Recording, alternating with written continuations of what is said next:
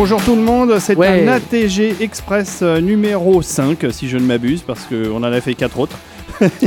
Vous n'avez pas ça. entendu parler de nous depuis très longtemps et c'est bien dommage. Euh, Donc euh, de retour au premier plan pour parler d'un projet qui nous tient particulièrement Ouais. à cœur et qui, et qui concerne notre ami Post Carbone. Bonjour Ouais. Posty. Salut. Eh ben, Et on est plaisir. avec euh, Nico, le roi des objets. Yes, salut. Ça tombe bien. Ça a été une Oh, étiquette le maintenant, roi, Nico. le roi. Le roi des objets. L'expert. L'expert des objets. Et- Et, euh, Et notre podcaster, j'aime bien Et l'expression. notre podcast. Eh Oh, ouais. c'est bourré de jeux de mots et de calembours Ouais. aujourd'hui. Et nous n'avons pas euh, Lucie, ma- malheureusement, qui n'a pas pu se Ah. joindre à nous parce qu'elle passe le permis de conduire. Oh Donc, euh, je pense très fort à elle Ouais. Et aux autres, et aux autres. c'est ça. Et aux piétons surtout. C'est ça. Donc, euh, nous sommes euh, en Aïe, aïe, aïe. mars 2020, c'est ça Eh ouais, ça passe vite. Ça passe vite, le temps passe très vite et euh, nous enregistrons ce podcast car euh, Post Carbone depuis déjà un petit moment et Ouais. nous en avait déjà plus ou moins parlé euh, dans la TG100 et, et puis dans, sur d'autres supports, se, se lance dans un projet personnel. Ouais. Euh, une entreprise euh, pas simple puisque c'est à mi-chemin entre l'innovation technologique et, l'artisanat. C'est pas faux. Euh, Et puis aussi l'op- l'open source, le participatif. Bah, tout enfin, ce qui t'a toujours plu d'ailleurs. C'est vrai. J'aime bien partager. Et d'ailleurs, c'est vrai que depuis qu'on fait du podcast ensemble depuis maintenant plus de 10 ans, 10 ans, 10 ans. J'adore expliquer les choses et c'est déjà l'expliquer quelque chose, c'est déjà un premier partage. Ça veut déjà dire allez voir, allez vous renseigner. Oui. Euh, et c'était sans doute une première marche euh, euh, inconsciente Mais vers, totalement. Ce, vers ce projet. Totalement. Euh, donc voilà, on va parler de ça aujourd'hui pendant cette petite émission euh, d'ATG Express, juste pour vous dire que l'ATG n'est pas mort. Il est juste en stand-by parce que pour En- plusieurs raisons. D'abord parce qu'on a tous des emplois du temps extrêmement euh, chargés, que moi je me suis lancé dans le développement d'un podcast qui s'appelle Total Tracks. Vous avez peut-être vu passer ça sur la musique de film avec Rafik Djoumi et Olivier Desbrosses. Et ça demande pas mal de taf, mais c'est vrai que c'est bien, ça marche bien aussi. Les gens sont, ont l'air d'être contents. Euh, voilà, et que, et que donc euh, pour l'instant, la TG étant euh, aussi euh, liée souvent aux invités euh, que l'on reçoit et dont on parle de, des projets ou des, ou des créations, Mm. euh, bah, c'est difficile de trouver du temps. hein. Nico, tu sais ça, parce que tu, Oh, oui. tu essayes de m'en fournir euh, de temps en temps. Oui, mais il y a des choses qui sont en train de se concrétiser, Exactement. donc euh, Il y aura des, il y aura des- il y voilà, voilà, il y a des invités à venir, donc ne vous inquiétez pas, la TG ne disparaît pas. C'est juste euh, qu'on a moins de, de- de possibilités d'en produire en ce moment Mm. Et qu'on est moins disponible. euh, voilà, euh, c'est les aléas de la période, mais, mais je compte bien m'y remettre euh, sérieusement. Bon. Donc aujourd'hui, bah, première pierre avec cet épisode consacré à Postikits, qui est le Ouais. nom de ton entreprise. Voilà. Une entreprise que tu as voulu créer dans, un, dans une philosophie bien particulière. Alors, ouais, alors voilà. Avant de parler effectivement du premier kit euh, Posty, qui est la Postilight et qui est actuellement sur Kickstarter, Mm. j'avais envie d'abord de, avant, avant de parler d'un cas précis qui est le premier kit et qui est très important, mais c'est de parler finalement de la philosophie de, de Postikits. Alors, Mm. à la base, euh, il y a un livre important euh, que j'ai dû citer euh, quelques fois, un livre du Pierre Belmar de l'économie américaine qui s'appelle Jérémy Rifkin. Alors Jérémy Rifkin, il avait, il avait fait un premier, un premier bouquin qui avait, qui avait bien marché sur ce qu'il avait appelé les communaux collaboratifs. Alors c'est quoi ce nom barbare Euh, euh, Donc Quel- quel- quel- quel- les bah, eh ben, eh bien, c'est pas compliqué. Quand l'impression 3D a commencé à marcher, euh, donc évidemment, d'ailleurs, pour information, l'impression 3D, avant qu'elle soit récupérée par toutes ces startups et ces entreprises qui maintenant nous vendent des magnifiques imprimantes toutes faites, ça a été à l'époque une innovation qui est venue des makers et, et de l'open source. Hmm. C'est-à-dire que le G-code, c'est un truc ouvert, les slicers comme Cura, à la base, c'est open source, et les moteurs Tu PAP, perdu là, Post Carbone. C'est- Je connais pas tous ces noms barbares, Eh ben, mais, mais, non, mais par contre, je connais, les des, geeks- je connais des les- makers. On voilà, connaît euh, Babozor, par ben, exemple. par exemple. Mhm. Et donc, en, en gros, pour faire simple, les premiers à avoir fait dans leur cuisine des imprimantes 3D qui, qui, qui, qui est finalement juste une buse, euh, une buse chauffante qui est capable de déplacer, de positionner correctement du plastique fondu au bon endroit, c'était les makers. Mhm. Et dans cette foulée, un gars qui est assez visionnaire mais qui n'est pas ingénieur, c'est Jérémy Rifkin, il s'est mis à écrire, il a dit mais attendez, si on commence dans sa cuisine, dans son garage, dans sa, dans sa salle de bain à pouvoir imprimer en 3D des trucs, il va se passer un changement de paradigme qui est qu'au lieu d'avoir besoin d'énormes fonds pour faire euh, une, des produits. On va commencer à avoir des gens, donc c'est pour ça qu'il appelle ça des communaux collaboratifs, Mhm. qui vont mettre en place ces machines en- ensemble, et c'est ce qui s'est passé avec le- les imprimantes 3D, et qui vont se mettre aussi à collaborer, parce que le problème c'est que quand on veut sortir un produit à peu près correct, il faut être bon en logiciel, il faut être bon en CAO, il faut être bon en production euh, de matériel, et il a dit, on va voir l'avènement de petits processeurs industriels locaux qui vont être, d'a- euh, qui vont être un petit peu euh, justement financés et possédés pour une fois, pas par le grand capital, mais par des gens qui, qui aiment localement faire des petits garages, des petits trucs, euh, des petits trucs.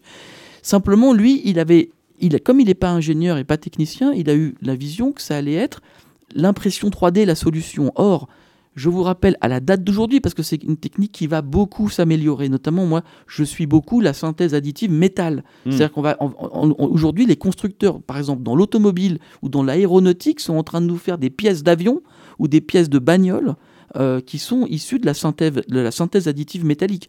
Le, Donc tu veux dire des imprimantes 3D mais qui, forgent du métal. quoi, voilà. Le- nous avons aussi la stéréolithographie qui, a fait un bond parce que récemment Texas Instruments a vendu les DLP parce que c'est un tout petit marché le projecteur DLP. Puis en plus, euh, maintenant c'est très concurrencé par les grands écrans OLED et LCD. Euh, Pépé Garcia en parle euh, dix mille fois Ouais, mieux que moi. C'est vrai. Et donc, ils ont, ils ont baissé, si tu veux, le prix d'une matrice DLP. Pourquoi? Pour qu'on fasse des petites imprimantes à 300 balles, capables de, si tu veux, la stéréolithographie, c'est un produit chimique, et c'est l'image DLP qui est réfléchie, c'est un laser, qui vient former une image sur chaque slice, chaque, couche, et au lieu d'avoir un, XY avec des moteurs pas à pas, tu as toute la pièce qui est formée sur l'ensemble Ah de sa Et surface. ça remonte petit à petit par couche. Et d'un point de vue précision, c'est magnifique parce que comme on est à des, à des matrices Full HD, voire 4K, tu commences à avoir les fous, les fous de la figurine qui commencent à s'imprimer euh, le Seigneur des Anneaux et toutes les figurines qui vont bien. Et c'est pour ça que d'où la réussite de plein de Kickstarter en jeu de société parce qu'on peut faire de la figurine à pas cher sans faire de moule. Hmm.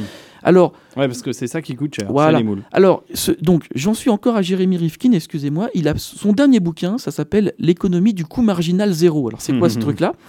Et après, je vous explique comment je suis parti de ce bouquin et après, moi, comment j'ai beaucoup dérivé par rapport à ça. Donc, l'économie du coût marginal zéro, c'est qu'il raconte une autre chose. C'est que, et c'est exactement ce qui se passe dans la Postilight, c'est que quand on est suffisamment smart, quand on partage du code, quand on est open source, quand on bénéficie de librairies, euh, c'est passionnant tout ça parce que par exemple dans la Postilight, j'ai pas écrit tout moi-même. Euh, Le fait d'utiliser un Arduino et un E ESP32, Hmm. ça fait que ça ouvre un horizon de folie. Tiens, le bar graph audio, je vais, je vais pas. Euh, je- va pas trop vite à, Non, nous- mais à nous je vais rien décrire tous les trucs. En fait, en fait, pour vous expliquer simplement que certaines fonctionnalités m'ont pris quelques jours à écrire. Donc, dans la marge Que- du qui produit, t'aurait pris énormément qui plus de temps pris- si tu avais tout développé voilà. toi-même. Si on avait été dans, par exemple, prenons le cas du Google Home Mini, tu vois, c'est le produit de Google où ils sont 200 ingénieurs. Hmm. Comme ils sont obsédés par un truc qui s'appelle la Bill of Material, c'est-à-dire en gros avoir des microcontrôleurs qui sont fermés, Ouais. qui sont des trucs qui coûtent 20 centimes du coup, mais alors ils sont 200. Ce qui fait que dans leur marge après, pour amortir un Google Home Mini, eh ben, il faut qu'ils en vendent des millions. Hmm. Du coup, investisseurs, masse production Mm. et catastrophe, plasturgie plastique. Et donc on en arrive aux requins qui bouffent du plastique, aux dauphins qui meurent, aux albatros qui en ont dans leur, dans leur tortues. carcasse. N'oublie pas les Et aux tortues.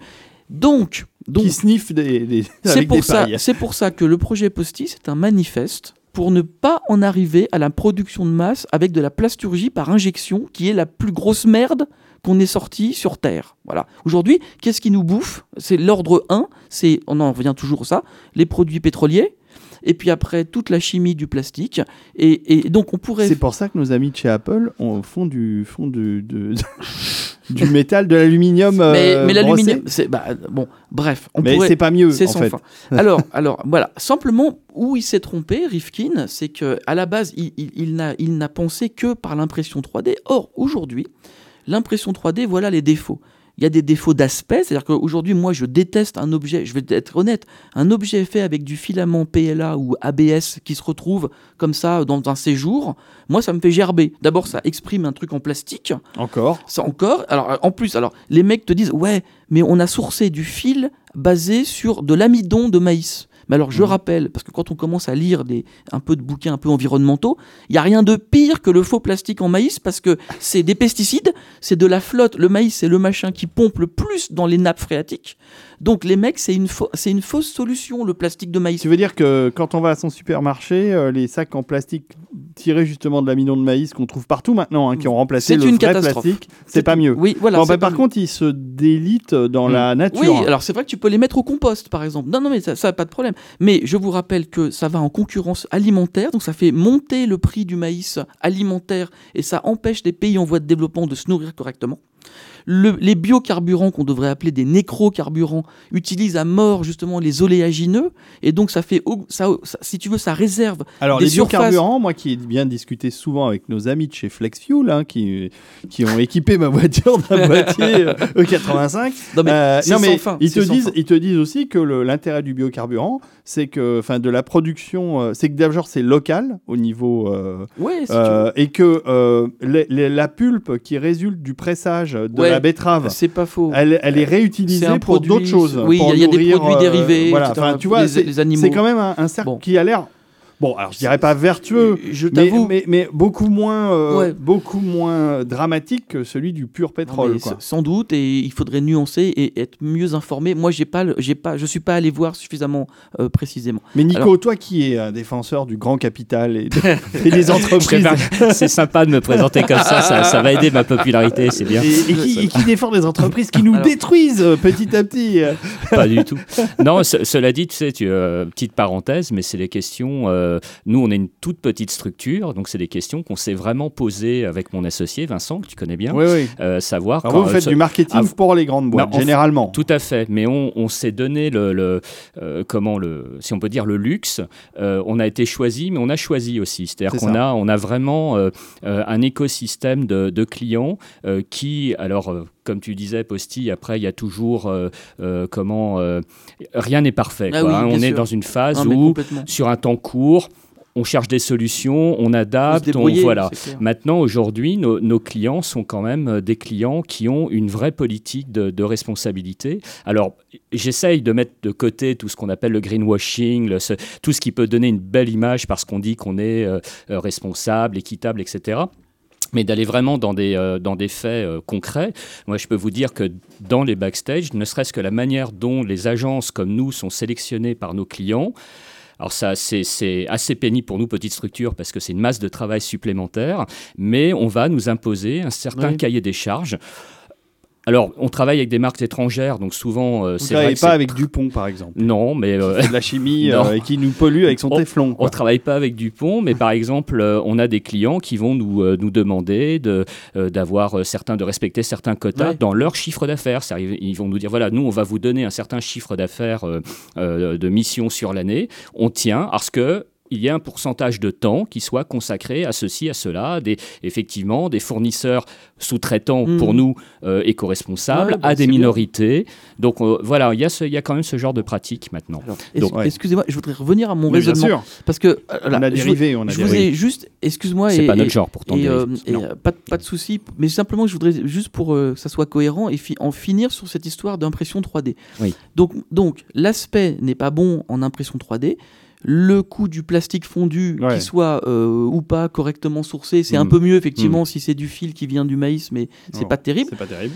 Et d'autre part, la synthèse additive a ce problème qu'il y a un temps pour la, la moindre pièce, par exemple, imaginons qu'on veuille faire en synthèse additive ce casque audio en plastique. Que les gens ne voient pas, mais que Et- tu tiens dans ta main. Et, et bien ça, c'est plusieurs euh, heures par objet. Et donc à la fin, tu te retrouves avec une espèce de, de- des milliers d'étagères, avec des milliers d'imprimantes. Il y en a qui ont fait ça. hein. J'ai un copain à Toulouse, il a monté un- un- une petite usine qui, qui possède des milliers d'imprimantes euh, 3D. Tiens, par exemple, Besson, on en parlait encore sur Valérian, il a fait appel à des mecs comme ça parce qu'il voulait en panique avoir les Ouais, accessoires très très vite. les le film. costumes, etc. Et plein d'accessoires. Il a fait tout ça en impression 3D. Et les Ouais, mecs, c'est ont été, génial pour un film. les mecs ont été hyper réactifs. En une semaine, il avait l'ensemble des, des, Des- des- des costumes. des accessoires et- Ouais. que, tu- que les costumiers ont pu que, utiliser. que j'ai vu et c'est très et impressionnant. c'est très impressionnant. Et donc, euh, y a- y a- donc ça, c'est. C'est marrant ce que tu racontes, Posty, parce que sur les, sur les imprimantes 3D en batterie, tu sais, Ouais. ça- tu sais à quoi ça me fait penser? Non. À l'époque où on dupliquait les cassettes VHS bien sûr. avec Ah des oui. centaines de magnétoscopes c'est alignés parce qu'on ne pouvait pas faire autrement. Absolument. Il n'y avait Que pas de, que réenregistrer, de en fait, réenregistrer. voilà. lecture. Alors Mm. maintenant, voilà mon, mon- mon- aujourd'hui comment je lance Posty. Il n'y a pas d'imprimante 3D chez Posty. C'est pas mon truc. J'ai expliqué pourquoi. En revanche, voilà ce que les gens ne savent pas, et je pense que vous- ils vont, beaucoup de gens vont apprendre quelque chose maintenant. Euh, le, ce qui s'est passé, et, et là on est à fond dans ce que dit Jérémy Rifkin, il y a eu partage, et je vais, essayer de vous expliquer de façon euh, simple. Les fabricants de machines-outils qui sont pas euh, imprimantes 3D, donc moi j'utilise deux types de machines-outils. Il y en a plein d'autres, mais ce sont ces, deux-là avec lesquels je démarre les post-it. Il y a d'abord une CNC laser. Alors CNC, ça veut dire imprimante à ah, ça veut dire machine à commande numérique. hein. Euh, donc je le définis parce qu'après je vais beaucoup dire CNC. Donc il y a les CNC laser. Il faut imaginer, c'est comme une, imaginez un, un- un tube avec un tout petit rayon laser mais très puissant qui fait 250 watts, Mm, mm, qui se balade en XY au-dessus, par exemple, d'une plaque de plexi. mm, mhm. Parce que dans le cas de la Postilight, j'ai besoin d'avoir juste deux surfaces qui protègent évidemment les, les LED de, de, de- de l'humidité euh, et, et puis qui évitent aux, aux enfants de mettre les doigts dans, dans la lampe. Donc les deux plaques, elles sont dans ce qu'on appelle du PMMA, hein, c'est une sorte de plexiglas, et ça c'est usiné laser. Et pourquoi euh, c'est ça qui est, que les gens ne savent pas. Pourquoi ce, mode de, de fabrication de ces machines-outils a énormément baissé en prix, tenez-vous bien C'est parce que, notamment les Asiatiques qui sont malins comme tout, se sont mis à utiliser les logiciels open source, les firmware open source qui provenaient de ces makers qui ont fait leurs imprimantes 3D et ils se sont mis à les intégrer dans des machines d'une tonne. Simplement, la différence, c'est que les moteurs pas à pas sont énormes, ils sont gros comme ça, ils font 20 cm de, côté. Au lieu, au lieu que ce soit une petite imprimante que tu as dans ta cuisine avec des petits moteurs qui font 2 cm de côté, mais c'est les mêmes softs dedans, et donc on va retrouver le truc qui génère le G-code, les interpréteurs, les Arduino, etc. dans ces machines, et donc ça, ça a deux avantages pour moi. Une baisse du prix de la machine, et une possibilité de maintenance que, je, que du coup moi je sais faire, puisque je suis un maker, que je me suis amusé à monter moi-même pour comprendre comment marchaient ces imprimantes euh, 3D, et du coup j'applique ce savoir-faire dans le domaine de la machine-outil professionnelle. Et donc la deuxième CNC que j'ai, et là j'en viens vraiment au- à la différence avec l'impression 3D, c'est que moi je travaille par extrusion. Donc la synthèse additive, c'est lorsque tu as un fil chauffant qui fait des slices, donc qui, euh, qui est en train de Monte monter couche par couche, Mhm. et chaque couche faisant, euh, tu vois, 100 dpi, donc euh, ça fait des milliers de couches par, euh, par centimètre. L'extrusion, c'est qu'en fait, tu as soit un laser qui vient te découper, c'est de la découpe en fait, Mm, et la CNC, c'est tout simplement une fraiseuse, mhm. une fraiseuse à commande numérique, et donc là, tu peux mettre, commencer à mettre des plaques de bois, si tu veux, elles peuvent faire 10 cm d'épaisseur, hein, tout dépend Ouais. de la taille de la fraise Il va aller creuser dedans. et ça va creuser dedans. L'exemple étant que les gens ont pu voir dans le logo Agence 2Geeks. Oui, que tu as fait avec on, ta CNC. on était euh, bois. ensemble à être tard Ouais, et ouais. t'as vu au petit déj, je t'ai dit tiens je, je vais te faire Agence 2Geeks vite fait. Et Donc, t'as je vu donné que mon logo sous et t'as vu que- Illustrator, qui est voilà. donc vectorisé. Et t'as Mhm. vu qu'une heure après, bah, je t'ai sorti cette plaque. Ouais, ouais. Et, et donc ça, ça a deux avantages. C'est d'utiliser au maximum du bois. Donc pourquoi le bois c'est important? Alors évidemment quand c'est issu de forêts correctement gérées, Oui. c'est parce que le bois quand il, quand il s'est développé, il a capté le CO2. Et même si tu le brûles demain, c'est neutre. Parce qu'en fait, le, le CO2 que va régénérer le, euh, dans, une usine de retraitement, le fait qu'il crame le bois, eh bien, ça va simplement relibérer le CO2 qui avait été absorbé par la plante.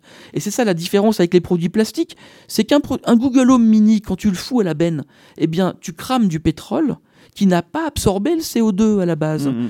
Et donc là, l'intérêt de travailler, c'est pour ça que la plupart des kits que je vais faire vont utiliser au maximum du bois. Et pourquoi? Parce que, euh, alors, évidemment, moi, je prêche pour que les gens améliorent les trucs, ne les jettent jamais. C'est mieux, c'est encore mieux. Si tu gardes toute ta vie pendant 50 ans des trucs en bois, alors là, tu es, tu es mi- mieux que neutre en CO2. Mais même si tu es un consommateur qui, au bout d'un mois, dit la postillage, ça me fait suer, euh, allez, je la jette, eh bien, le bilan carbone du truc ne sera moins emmerdant que le bilan carbone d'un mec qui aurait fait une, une lampe euh, en masse prod tout en plastique. Mm. Voilà. Et d'autre part, alors c'est pas parfait. Pour l'instant, Posti n'a que deux grosses machines-outils d'une tonne. J'ai un temps d'usinage qui est quand même nettement plus rapide que par euh, donc synthèse additive, mais qui reste quand même assez long parce que justement, le fait que j'utilise des machines-outils qui sont pas des machines hyper haut de gamme, ça veut dire que la fraiseuse, elle n'a pas une vitesse de rotation qui fait qu'elle peut aller super vite. Donc évidemment, je suis moins bien qu'IKEA, en fait, pour, pour faire. Mais IKEA, ils ont une trésorerie en milliards. Donc évidemment, ils peuvent s'acheter le dernier cri, notamment de machines allemandes. Parce que vous savez que la Chine de l'Europe, c'est l'Allemagne, qui notamment exporte dans le monde entier des machines-outils hyper haut de gamme. Moi, j'ai pas pu, j'ai pas la trésorerie pour m'acheter des CNC à 100 000 euros. Parce que c'est ça le, truc. C'est que d'un côté, moi, soit on utilise des machines-outils à 5 000 asiatiques basées sur le partage, soit on utilise par exemple des machines qui sont compatibles Katia Dassault Systèmes, et donc on va payer les drivers Katia, on va devoir payer des maintenances chaque année, et puis quand on a un problème, eh ben on appelle la hotline de l'industriel autrichien ou mhm. allemand ou suisse, et ça, ça a un coût. La plupart de ces machines aussi s'auto-calibrent, c'est-à-dire qu'en fait, tu as un bouton auto-calibration, et ça, le truc se démerde, il a des capteurs de partout, des caméras, des trucs, et effectivement, ça, ça se paye. Moi, je calibre à la main mes trucs. C'est la différence entre l'artisanat et l'industriel. C'est exactement ça. Euh. N'empêche, et c'est là où on en arrive au manifeste mm. post il est aujourd'hui possible, quand on est motivé, on peut, se, on peut avoir un résultat, parce que la Postilight, le résultat est le même que finalement des machines à 100 000 euros. Simplement, il y a eu plus de travail, c'est plus artisanal, je recalibre mes machines. Quand j'ai un problème de laser, il faut comprendre le chemin optique, re-régler à la main des petits miroirs. Ça me rappelle mes TP quand j'étais en prépa. C'est super marrant, euh, ceci dit. Hein. Mais alors que la machine autrichienne, on appuie sur un bouton, les miroirs vibrent, ils se nettoient tout seuls. Ah. là, il y a le truc. Comme euh, Schwarzenegger. Bah, ah. C'est comme ça, c'est la vie. Mais, et, donc. Il se calibre tout seul. Avant de vous parler de la Postilight, parce que je vais, je vais y venir, le truc, en tout cas, c'est que la prédiction de Jérémy Rifkin, elle se produit, mais pas comme il avait dit. C'est-à-dire qu'aujourd'hui, c'est sur des machines professionnelles qui, dont le prix est abordable. Voilà, c'est ça, la, c'est ça la conclusion, et ça, peu de gens le savent, pour faire notamment de l'extrusion et non pas de la synthèse additive. Cette, cette opinion-là, elle peut changer, parce que dans 4 ans, je vous parlais des machines, notamment les machines qui commencent à faire avec les micro-miroirs de Texas, euh, des, tas de pièces aussi. Alors, c'est de la stéréolithographie, c'est du plastique je suis moins attiré, mais il faut bien reconnaître que aussi c'est en train de progresser beaucoup dans le métal, comme je disais, les, constructeurs automobiles, les réacteurs d'avion commencent à avoir des ailettes qui sont imprimées 3D. C'est forcément un truc que je vais regarder. Mais à l'heure d'aujourd'hui, on peut déjà faire des magnifiques kits euh, avec des machines qui sont abordables dans une trésorerie qui est financée en, on va dire, en home office, quoi. C'est ça le, et voilà, c'est ça qui a changé et qui me passionne. Alors, il y a un deuxième manifeste dans Posti. Donc ça, c'était le manifeste, on va dire, productif. Et puis la relocalisation la Normandie. Alors là-dessus, est-ce que déjà, Nico, tu as des questions euh, sur cette partie-là Parce que oui, allez doucement quand même. Excusez-moi, je, suis non, tellement passionné. Euh, euh, plus une, une, remarque, moi, c'est ce que tu disais par rapport au fait d'avoir toute une bibliothèque à disposition au-delà du, matériel et de, du, hein, du, hardware. ça, ça me, ça m'évoque. Je ne sais pas si vous vous souvenez, ça, parce que ça remonte, mais on avait rencontré dans une Geeksoin une personne qui faisait ah des un robot, bras. Un robot en open source, non Non, non, il y avait le robot, ça effectivement, mais il y avait aussi quelqu'un qui faisait un, un bras des pour euh, des... prothèses et notamment pour euh, bah, les, les, les, enfants qui ont eu un, un, bras amputé dans les pays. Ça avait fait pas mal parler de lui parce que c'était une très belle, très belle action. Euh, et je parle de ça parce qu'en fait, cette personne, et je ne sais pas si on l'avait évoqué à, cette époque-là, mais c'était un sculpteur et pas du tout un ingénieur. Et comme tu le disais, cette personne avait fait appel à tout un réseau, de gens compétents qui lui ont dit bah, écoute, occupe-toi de ce que tu sais faire, c'est-à-dire de sculpter euh, un bras, une main, euh, voilà, parce que ça, c'était tout à fait dans, ses moyens. Et puis ensuite, pour la partie un peu plus euh, oh, chez électronique, le savoir-faire, les, les, tout ce qu'il faut pour faire ce type de bras, il a été, il a été accompagné. Et alors, je sais plus le nom, je crois qu'il y avait Move dans, dans, le nom de cette, cette société. ce, ce, ce, projet est allé au bout et a rendu un service incroyable à des tas de gens, puisque ce, ce bras étant open source, chacun pouvait faire son, son bras, je dirais, avec ses moyens dans son pays. Et, récemment, c'est mm. tout récent, il y a quelques mois, moi j'ai vu un reportage euh, à la télé, je crois que c'était sur Arte. Mm. Et eh ben c'est des, des makers qui bénévolement seulement font effectivement donnent offrent des prothèses à des mm. enfants par exemple qui ont juste un moignon. Et, ça. et qui si tu veux sur le budget sécurité sociale ils ont une prothèse plutôt bas de gamme. Et là ils retrouvent euh, une prothèse vraiment haut de gamme. Du coup c'est fabuleux. haut, de gamme. Et, alors oui ma question peut-être c'est est-ce que par rapport à ce que tu viens de dire est-ce que tu imagines que dans le futur euh, ah. des foyers autres que des makers hein, mais bien sûr. Euh, soient équipés de machines comme on a une machine à laver ou un lave-linge ou je sais pas quoi qu'on ait ah bah tiens voilà ça, justement, j'en arrive donc à cette espèce de manifeste posti, c'est de dire, c'est pas seulement. Alors, moi, il se trouve que dans mon parcours de- de- d'entrepreneur et d'ingénieur, j'ai été euh, beaucoup, notamment avec la- la- l'aventure Hippone, où on a fait des plateaux de jeux connectés. Ouais, c'est c'est vrai. Pour X raisons, j'ai un background, en- on va dire, en objets connectés, en tracking, en, en lumière, en LED, en, etc. Et Mhm. puis évidemment en images de synthèse. Parce Ça, que, date, ça date pas que d'Hippone, hein, même oui, de tes ça- projets ça- précédents. absolument. Et donc, moi, il se trouve que j'ai un background qui fait que je vais sortir des kits qui me plaisent et qui correspondent à mon background. Mais Oui. ce que je C'est un raconte, niveau de compétence aussi. Oui, mais ce que je raconte, ce qui est, ce qui est génial, et ça j'en ai, j'en ai parlé plusieurs fois euh, à la TG, euh, notamment quand on avait reçu, je sais pas si vous vous souvenez, le gars qui faisait des espèces de petits sachets de Nutella bio. Mmh, mmh. Euh, comment s'appelait-il euh, bah, euh, Voilà, c'est- euh, on retrouvera. euh, Nico, c'est pas une non, non, non, non, non, euh, c'est euh, Blanc, euh, Blanc, Blanco. Oui, Ma- Mathieu Blanco, Mathieu Blanco. Mathieu Blanco, ça me revient. Et en fait, à Et ce tartine... Non, tartinade. Ouais, voilà. Et en fait, lui, pareil, dans, dans sa cuisine, il s'est aperçu qu'il pouvait finalement produire, alors pas en millions d'unités comme le ferait Nestlé, Mhm. mais, en, mais en centaines, voire en milliers de, de sachets. Et, et alors voilà, et j'en arrive à un truc qui est marrant, c'est qu'il n'y a, pas- existe toujours. hein. c'est qu'il y a pas que mon domaine d'expertise qui est touché. C'est qu'en fait, l'idée, c'est de d'arrêter d'avoir des, des transnationales euh, euh, d'agroalimentaire, par exemple. Ça, c'est un autre exemple, l'agroalimentaire.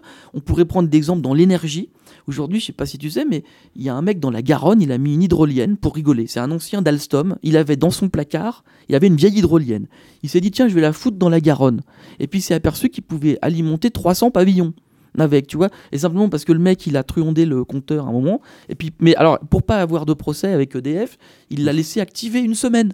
Mais pendant une semaine, les mecs étaient en énergie euh, Eh positive oui, par parce rapport que la au réseau. d'énergie, c'est un monopole. Et voilà, il n'a pas voulu avoir de problème. Mais il a juste dit, regardez, si on veut, si on est motivé, on peut décentraliser la production énergétique. Les panneaux solaires ne faisant que des progrès tous les ans en rendement, il va y avoir, on va commencer à voir. Moi, ce que je rêve, c'est que mes enfants s'installent plus tard dans un système décentralisé où ils seraient, ils seraient des espèces de petits artisans locaux et aimés par la population parce que soit ils font de la bouffe, soit ils font de Alors là, tu parles d'artisans locaux, mais euh, je- la question Oui. que je me posais, c'est ce que, alors c'est peut-être euh, totalement de la science-fiction, mais est-ce qu'on peut imaginer que demain, tu as une espèce de, entre guillemets, de, de- de Spotify de l'objet où chaque personne, euh, indépendamment, puisse dire Ah bah tiens, là, euh, il me faudrait euh, un pied de lampe ou un machin, et on a la petite machine Eh qui ben, va bien, Le truc qui s'appelle permet alors de, de d'abord créer cette chose-là. il y a une plateforme qui est incroyable qui s'appelle Thingiverse. Mhm. Donc Thingiverse, c'est à partir du moment, c'est un- c'est c'est vraiment des malins. Quand sont arrivés les imprimantes 3D, ils se sont dit bah finalement la prod n'est plus un problème. On a toujours un copain Mhm. où il n'y a plus qu'à lui amener un- une clé, on la fout dans son imprimante on- et on fait go. Mm. Et donc en fait ils se sont dit mais alors finalement le problème c'est plutôt de- d'avoir une sorte de moteur de recherche à la Google où quand je tape par exemple poignée de porte et, et tu vas sur Thingiverse ce soir, tu tapes poignée de porte et tu as l'ensemble des poignées de porte du monde entier en 3D. Mm. Et, et alors de marques, enfin en plus, les mecs ils en ont rien à foutre de rien. Donc c'est deux marques euh, Decathlon, euh, Castorama, toi aussi, le- pirate, le roi Merlin et le, Le, jour. dark web, c'est ça, tu vois maintenant, pour Nico. Je pense les pauvres profilers qui essayent alors- de faire le profil de Posti, tu vois, d'après ses recherches. Pour ça doit l'instant, être ça, pénible. ça fait rire parce que tu te fais des poignées de porte en PLA, donc c'est laid. Mais, mais ils préparent le terrain parce que quand les imprimantes métal vont arriver et que tu vas avoir un aspect chromé, ça va pas rigoler. Parce que tu vas te Ouais, dire. parce que si t'as un gamin de 5 ans qui saute sur ta poignée de porte en, en, en Non, PLA, là, ça va pas tenir longtemps. Et alors, hein. par exemple, euh, tu vois, c'est rigolo. Tu tapes aujourd'hui euh, euh, ce que tu veux. bah, par exemple, moi, je vais vous donner un exemple. J'en ai ras-le-bol. Ça faisait deux fois que je- j'ai euh, chez moi, tu vois, une plaque de douche euh, en rotation au-dessus de ma baignoire. Il y a une, plaque, une, une putain de pièce en ABS qui pète tous les ans. Hmm. Et à un moment donné, chez Leroy Merlin, au bout de deux ans, ils m'ont dit bah, attendez, on la gère plus en. Elle est plus gérée. Hmm. Je suis allé sur Thingiverse, je l'ai trouvé, je l'ai imprimé. Et du coup, je me suis pas racheté une plaque en verre qui m'a coûté, qui coûte 300 euros à cause du, du petit machin cassé. Maintenant, il y a un truc blanc. Euh, ma femme ne sait même pas que, que c'est moi qui l'ai remplacé. Et j'ai éco- économisé le Tu lui as prix. caché cette. euh, J'ai économisé vérité. le prix de l'imprimante 3D Et attends, l'alliance. en, en, en, en- en- comment dire en pardouche en pardouche de, de haut de gamme tu vois, vous- Bah ouais, ouais, c'est vrai- que hein, la vie d'un couple peut être Et- euh, Bah oui. peut, peut tenir Alors, sur une et- petite et- pièce bah, bien sûr et une imprimante 3D. Et, ma- et maintenant, euh, ce que je veux raconter, c'est que par exemple, les machines que moi j'utilise qui sont dans mon domaine, tu vas avoir dans l'agroalimentaire le même genre. Donc, par exemple, je vais vous donner un exemple, et c'est pour ça que c'est un manifeste posti, limite manifeste du Parti communiste euh, ou, euh, Mm. enfin, ou NPA. Mais pourquoi? Parce que, par exemple, euh, tu vas avoir euh, dans l'agroalimentaire.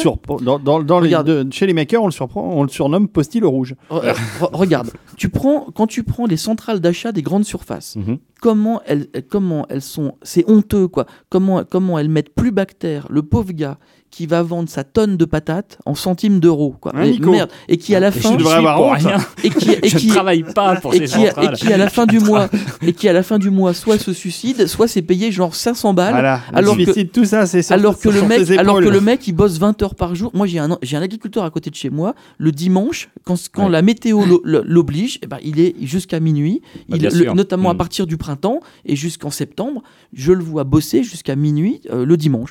Et en fait, donc ces mecs-là, ils vont, ils vont au central d'achat. Les mecs leur disent Ouais, c'est combien ta tonne? C'est c'est 4 euros ou 5 euros la tonne? Alors, il y en a marre.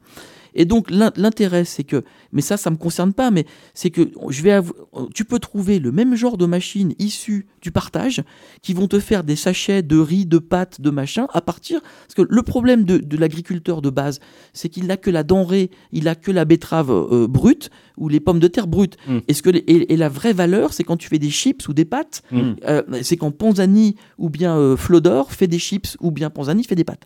Et donc, Salaud. ce que je suis en train de raconter, et j'espère que ça va être mis en œuvre, c'est que tu peux avoir un couple de jeunes dans les dix prochaines années qui vont relocaliser de la production.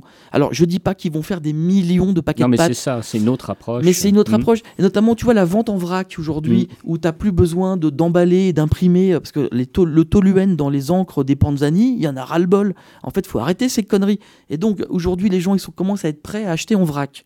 Donc, ça veut dire que les mecs, ils amènent leur sac en carton, Mhm. Et ils prennent euh, 500 grammes de pâtes, 500 grammes de Mhm. riz.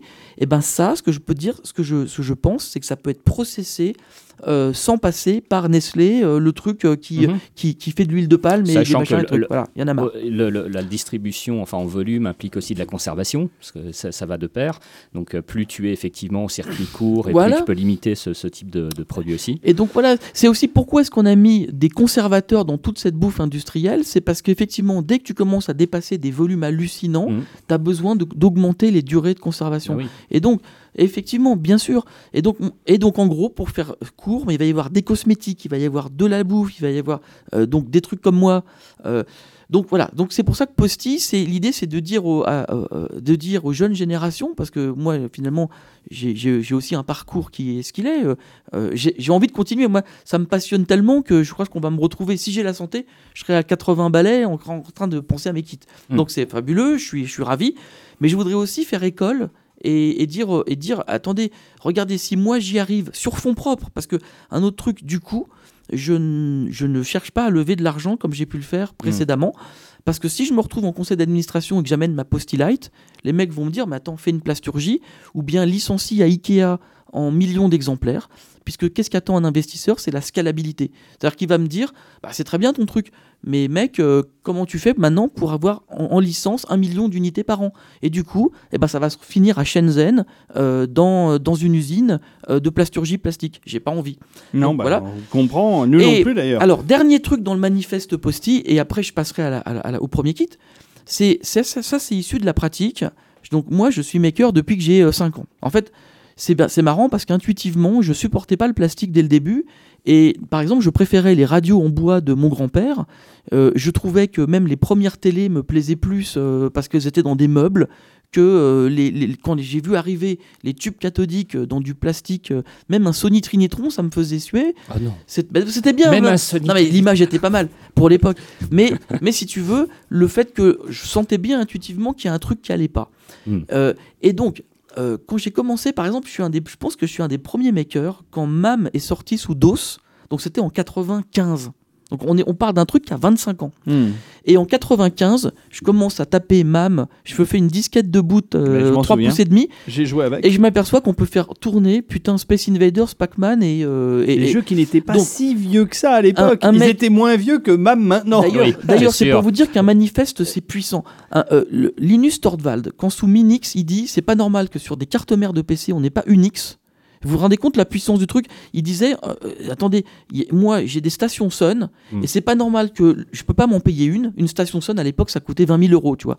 Et le mec disait, moi c'est pas normal que sur un, un 486, 120 000 francs. c'est c'est pas normal que j'ai pas un système Unix. Et il a dit ça, il y avait genre euh, 20 autres ingénieurs sur le forum, et ils se sont dit, ouais, t'as raison, je t'écris le file system. Ah ouais, t'as raison, moi je suis en train de prendre FreeBSD, et puis on va se faire un- une release, euh, tu vois. Autre, euh, autre manifeste, Nicolas Salmoria, quand il fait MAM, il dit bah, Attendez, l'arcade, c'est en train de nous quitter. Les mecs dans les cafés, à cause des consoles de jeux à la maison, on va plus pouvoir jouer à Pac-Man. Et il dit bah, C'est pas normal, ça fait partie de la culture populaire. Et donc, il dit L'émulation, c'est notre seule voie. Parce que ça sera, comme les bornes vont disparaître, il faut garder quoi Le contenu? Et, on va, les mecs, et les mecs sont dit bah, On va dumper les ROM. Et puis des ingénieurs japonais chez Taito se sont mis à lui donner les schémas, par exemple, du son dans Space Invaders. Parce que le mec, il pouvait pas émuler s'il avait pas le schéma de base. Et donc des vieux à la retraite, des mecs de 92 ans, se sont mis à lui balancer par email le comment étaient marchaient les fréquences audio dans Space Invaders, qui n'étaient pas standards, c'était pas du MIDI. Et donc le mec s'est mis à, du coup à comprendre dans la ROM Space Invaders comment ça marchait pour l'émuler. C'est pas fabuleux. Et donc c'est pour ça que je vous dis que Posty c'est un manifeste parce que c'est beaucoup plus puissant que de créer une SARL et puis de dire euh, bah je vais vous faire un petit garage tout ça. Et donc le dernier du, le dernier truc du manifeste, c'est que après avoir fait plein de projets perso, j'ai eu un problème et euh, je vais plaisanter presque, mais ça me, ça, ça me parle. C'est le Woman Acceptance Factor. Mais le C'est WAF. que- le WAF. C'est parce que t'as, im- voilà, imagine, ça fait trois mois que tu travailles à la cave sur une superbe enceinte, je sais pas, un caisson de basse, ou bien euh, la fameuse borne euh, de- d'arcade. Tu as tout de suite dit ce que tu entendais par CNC que- Euh, ou- non, non, non, non, non, c'était- eh, mais ça, elle en a rien à foutre. Elle en a rien à foutre. Mais le problème, c'est que, donc, au bout d'un moment, ça tombe en marche quand t'es bon. Parce que quand t'es mauvais, le truc, ah, le truc qui m'énerve aussi, par exemple, c'est combien de gens, euh, en voyant Recallbox, combien de gens ont dans leur tiroir un Raspberry Pi Mm. avec, ils ont acheté sur Amazon la méga commande à 150 balles, le transfo 4 ampères, parce que c'est du 5 volts 4 ampères, donc rien que le transfo, il vaut 30 balles. Le Raspberry Pi avec son boîtier, et puis les joysticks. Et puis après, le mec, il, il s'est planté. euh, parce que quand tu fais Recallbox, alors c'est pourtant il y a des mecs qui sont bons, ils ont simplifié, mais il faut quand même formater la carte micro SD. Mm. Et tes limites au début, tu es sur ton ordi, tu dis, oh, pff, je vais peut-être pas formater ces deux points, tu vois. Mm. Alors tu sais plus trop si la carte SD où elle est, et puis si t'as pas, si pas de bol, t'as formaté ton disque, tu vois. Donc euh, il y a plein de gens qui finalement ne, passent, ne vont pas jusqu'au bout du truc et se retrouvent avec dans les tiroirs du matos de maker qui sert à rien. Et puis, il y a ce fameux Woman Acceptance Factor où tu es là avec ta scie sauteuse, t'as- ton enceinte, elle est pas belle, elle est rayée de partout. Tu as acheté une plaque en plexi, tu as essayé de faire un cercle dedans, tu t'es planté, ça a ripé, tu as des, t'as des grosses traces sur ton plexi qui t'a coûté 70 balles à Castorama. Et là, tu es tremblant, tu montres ça à ta femme et elle te, elle te montre du doigt soit la cave, soit le, le, le, sé- grenier. le grenier. Et elle te dit, Valentin, plus jamais ça va dans le séjour. Donc moi, je l'ai eu un milliard de fois, évidemment, on va pas, on va pas se cacher, euh, avec des projets. Alors, j'ai quand même eu, par exemple, moi en 95, un projet qui s'est retrouvé partout, y compris chez Eric Chahi, euh, que j'adore. C'était une mini borne d'arcade. J'ai été un peu le premier à faire une borne desktop.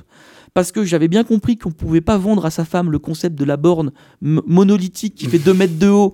Alors, euh, je sais que David adore ça, mais quand tu as un séjour de 20 mètres carrés et que tu amènes tout tremblant ta Ouais, borne bar top. euh, euh, et donc la barre top, moi le premier truc que j'ai fait c'était la poignée pour qu'elle se barre au grenier quand tu l'utilises pas, mais quand tu veux refaire un petit coup de Street Fighter, tu la redescends. et alors bizarrement, entre 95 et je vous jure et 2010, cette borne elle a été aux éditions Brajlon. Ah oui, elle a Euh, tourné. Ouais, Elle a tourné, elle a été chez, je l'ai, je l'ai, moi j'y ai joué avec deux jours.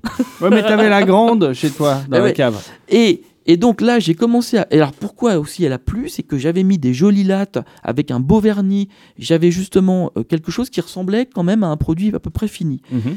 Et le problème, je m'aperçois autour de moi que finalement, on est rare.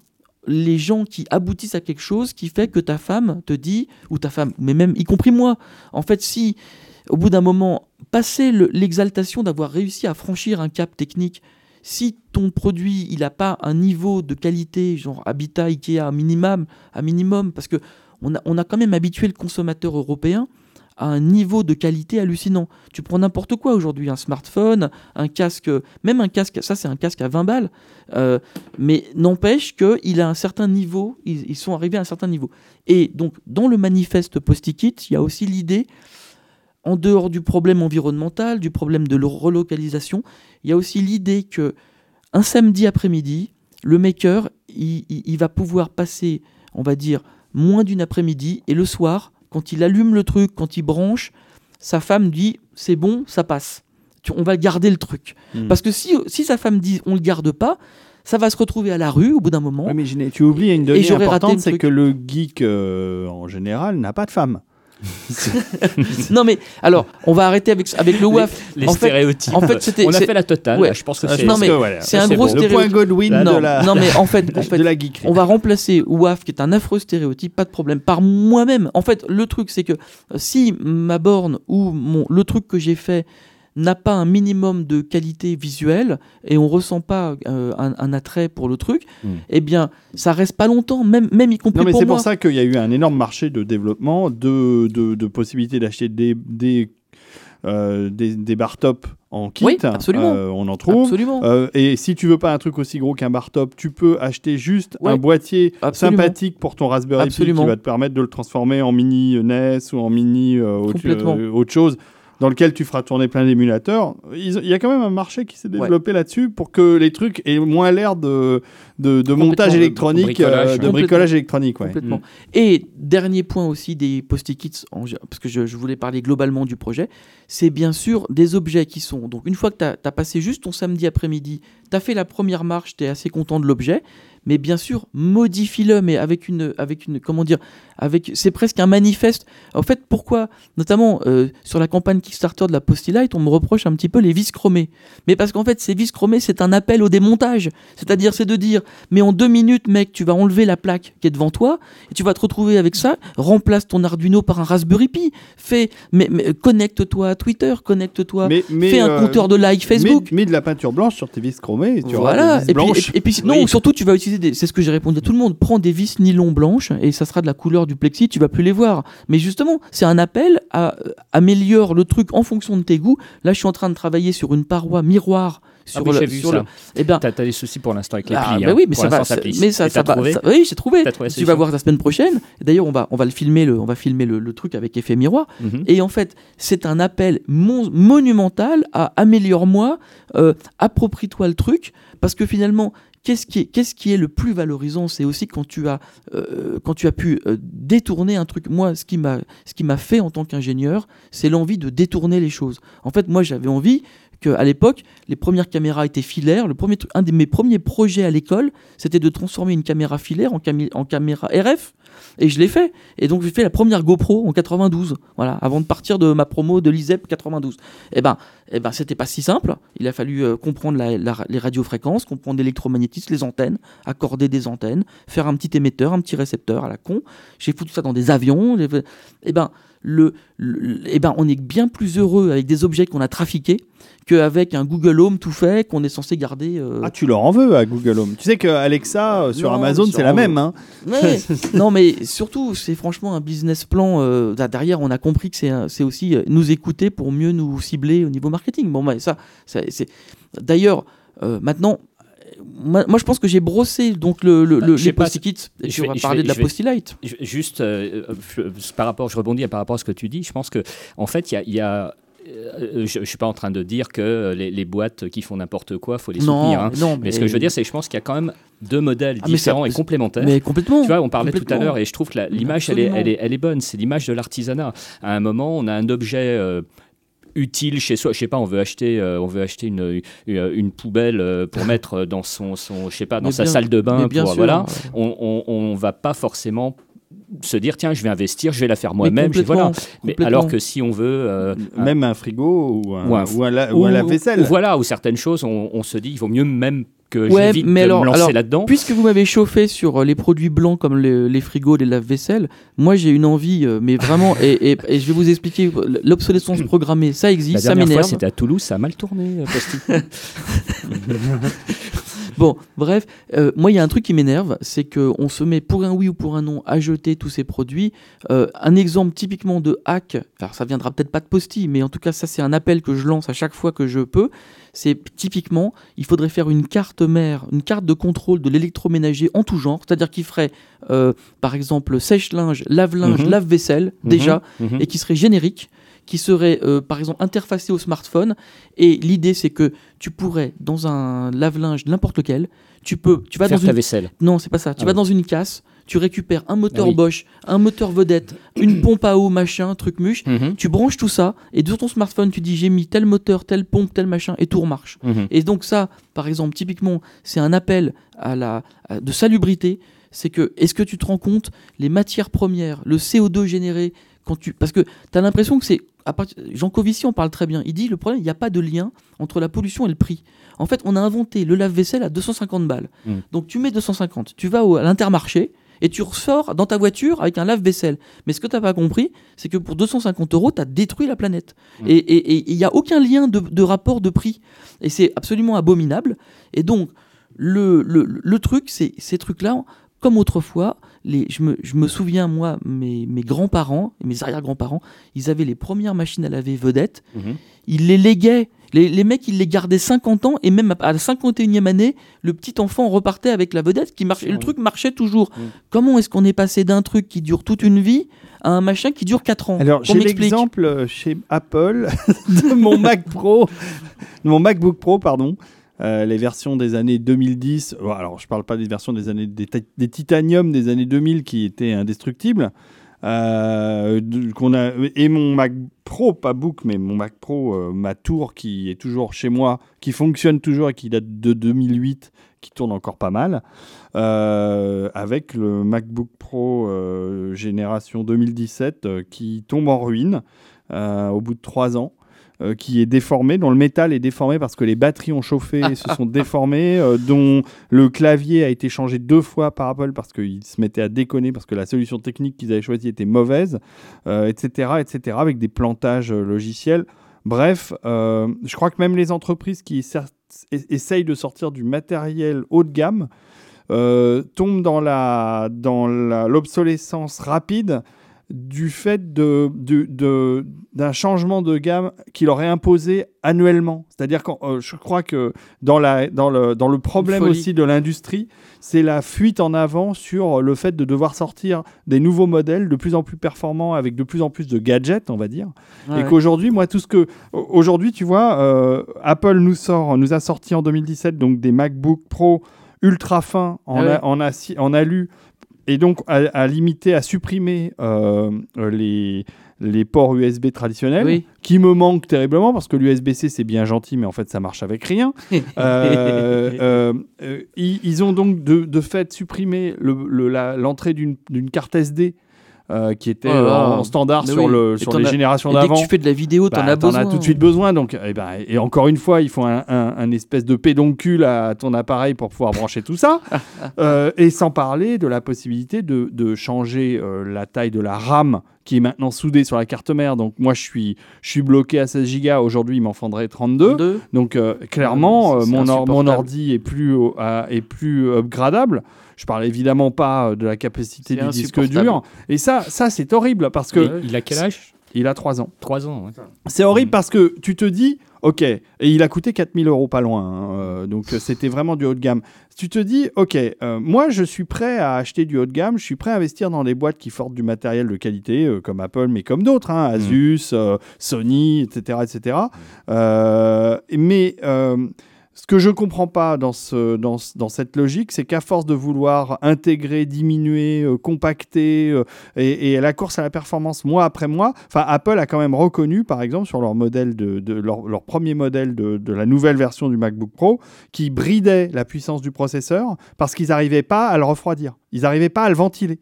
Et en fait, un des nouveaux arguments de vente du, de la version de, de 16 pouces qui viennent de sortir, c'est de dire aujourd'hui on a résolu les problèmes de, de ventilation euh, Mm. du processeur et donc on bride plus le processeur. Alors en fait, quand tu lis ça, tu te dis ah bah donc la machine que j'ai achetée, la bacane super Ouais. puissante que j'ai achetée, en fait elle est bridée. C'est de la merde. donc euh, aujourd'hui je peux l'acheter sereinement le nouveau parce que il n'est pas bridé, c'est plus de la merde. Donc Ouais, à un moment, tu te dis quand même, on se fout de ma gueule, quoi. On se, on se moque ouvertement du client. Donc j'ai vraiment, enfin, tu vois, j'ai rien contre ces grosses boîtes. J'ai vraiment un souci sur le, sur en fait la, la course à l'échalote Ouais, que tout le monde se fait euh, sur la qualité, euh, sur la nouveauté, sur le fait qu'il faut sortir quelque chose de nouveau, euh, absolument, absolument, sans même que le truc soit réellement fini, quoi, soit Ouais. vraiment, vraiment pensé. D'où l'intérêt. Alors je dis pas que c'est, par exemple, la Postilight, par exemple, elle n'est pas finie puisque puisque tu es en train de la développer. Mm. Mais l'intérêt, c'est que on va pouvoir, on va pouvoir la mettre à jour, on va Bah, pouvoir l'upgrader, on va pouvoir la modifier. Chose qu'on ne peut plus faire avec un téléphone portable, avec un ordinateur. Ouais. Nous, on les a construits. C'est toi-même qui m'as appris à construire les sûr. premiers PC que j'ai eu dans les années 90. C'est toi, Posty, qui m'a dit non mais arrête d'acheter des bécanes intégrées, euh, fais-la toi-même, tu verras, c'est facile. Alors j'ai donné un grand coup de tournevis dans la, ma Ouais, première carte mais je te mère. Tu me l'as ressoudé. tu m'as ressoudé les pistes. Mais elle avait des bugs quand même. Mais, mais, mais ça va, les fréquences n'étaient Ouais. pas aussi hautes que maintenant. Mais aujourd'hui, c'est impossible. Euh, Aujourd'hui, les, les gens qui croient, enfin, qui, qui, qui, euh, qui ont l'illusion de monter leur PC, en fait, ils montent rien. Ils achètent trois pièces détachées. euh, Ouais. Il n'y a aucun paramétrage, il n'y a aucun réglage. Ou alors, faut être un expert très avancé pour pouvoir booster sa machine, tu vois. Mais, mais, mais, mais voilà, on a perdu euh, toute la possibilité d'avoir un, un impact euh, réel sur l'usage qu'on fait euh, de la technologie.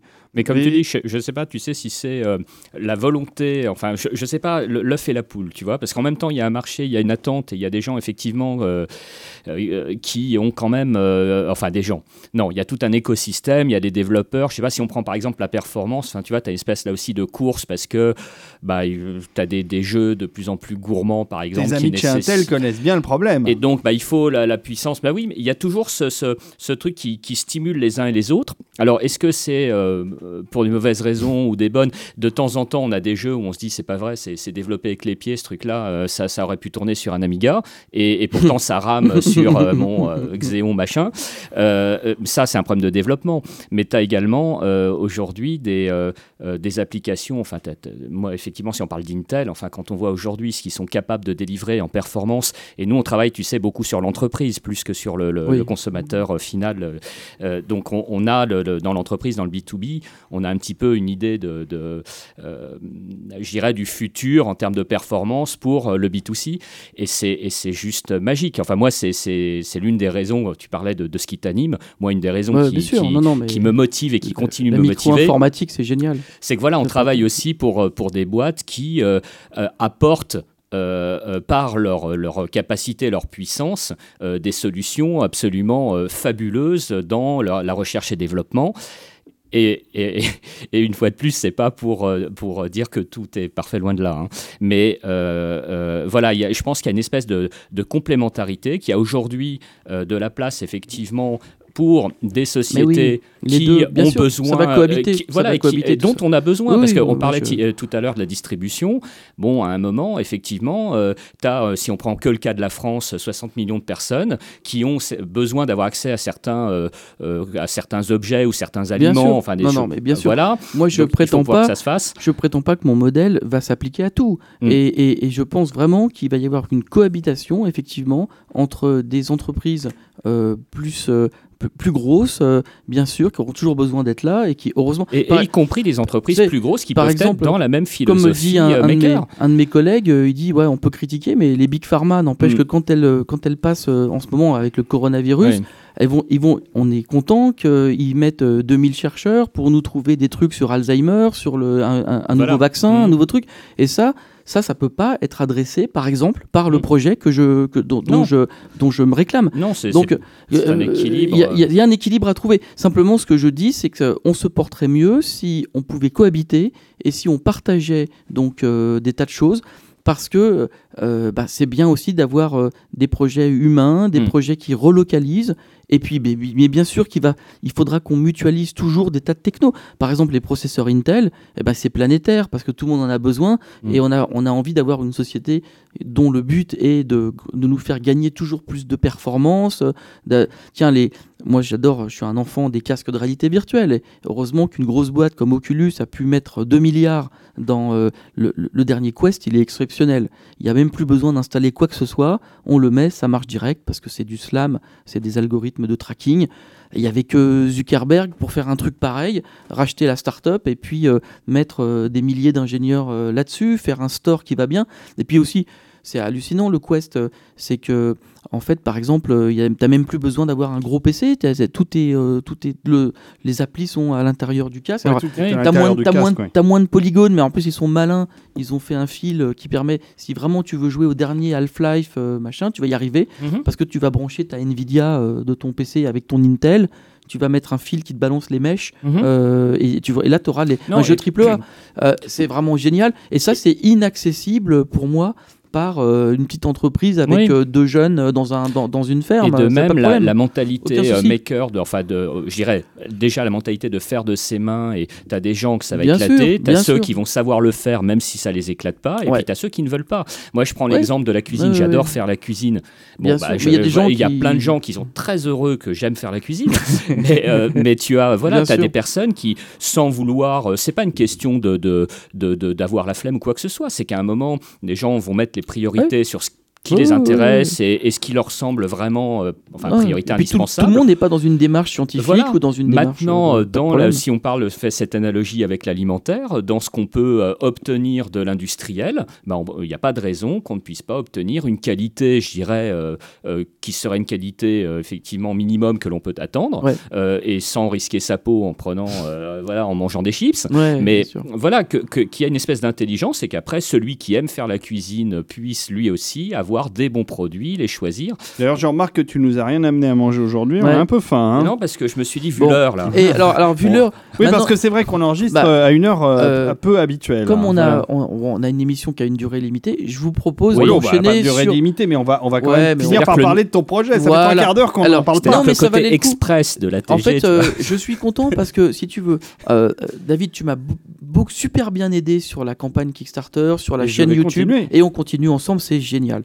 Mais effectivement, on a, si tu veux, on a apporté aux gens un, un truc enfin, super mâché, super, euh, euh, parce que moi, ça fait quasiment deux ans que je suis sur ce projet, et je suis hyper content d'avoir pu pendant un certain temps parler quand même de la philosophie sous-jacente Mais oui. euh, euh, avant de dire bah voilà j'amène une, une lampe pixel art mais Alors, c'est pas une lampe. Alors, déjà, tu commences mal, euh, parce que Oui, tu, parles très très mal de ce produit que Dis je donc. connais maintenant par cœur, puisque je l'ai filmé sous tout. on l'a appelé la Postilight On l'a appelé la Postilight, euh, et contrairement à ce qu'on pourrait croire, Ouais. ceci n'est pas une lampe. Si, quand même parce que Non, c'est pas une lampe. C'est beaucoup plus que ça.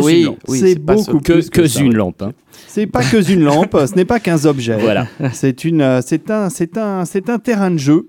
euh, complètement ouvert et euh, ce qui m'a plu, c'est pour ça que j'ai rejoint ton projet avec grand plaisir, euh, Ouais. Posty, et que je me suis intéressé à tes kits et que je vais essayer de continuer ah oui d'en faire la promotion en pour les suivants On parce en qu'il a y en plein a d'autres. qui arrivent. il y en a plein d'autres voilà, donc en ce moment sur Kickstarter, vous tapez Posty Light ou Posty Kit. de toute façon, en suivant nos réseaux sociaux, vous savez où nous trouver. Mais tapez quand même sous Google Posty Light en deux mots euh, sur Kickstarter. Vous allez tomber même sur Posty tu mets juste Posty ou sur Posty Kickstarter, sur tu vas tomber voilà, sur, vous allez tomber sur ce projet. Allez voir, ne serait-ce qu'aller voir. On vous demande pas de l'acheter, Ouais. hein, euh, bah peut-être si. euh, un peu après, mais, mais allez voir. Vous allez voir ce que c'est, et c'est un, appareil très intéressant.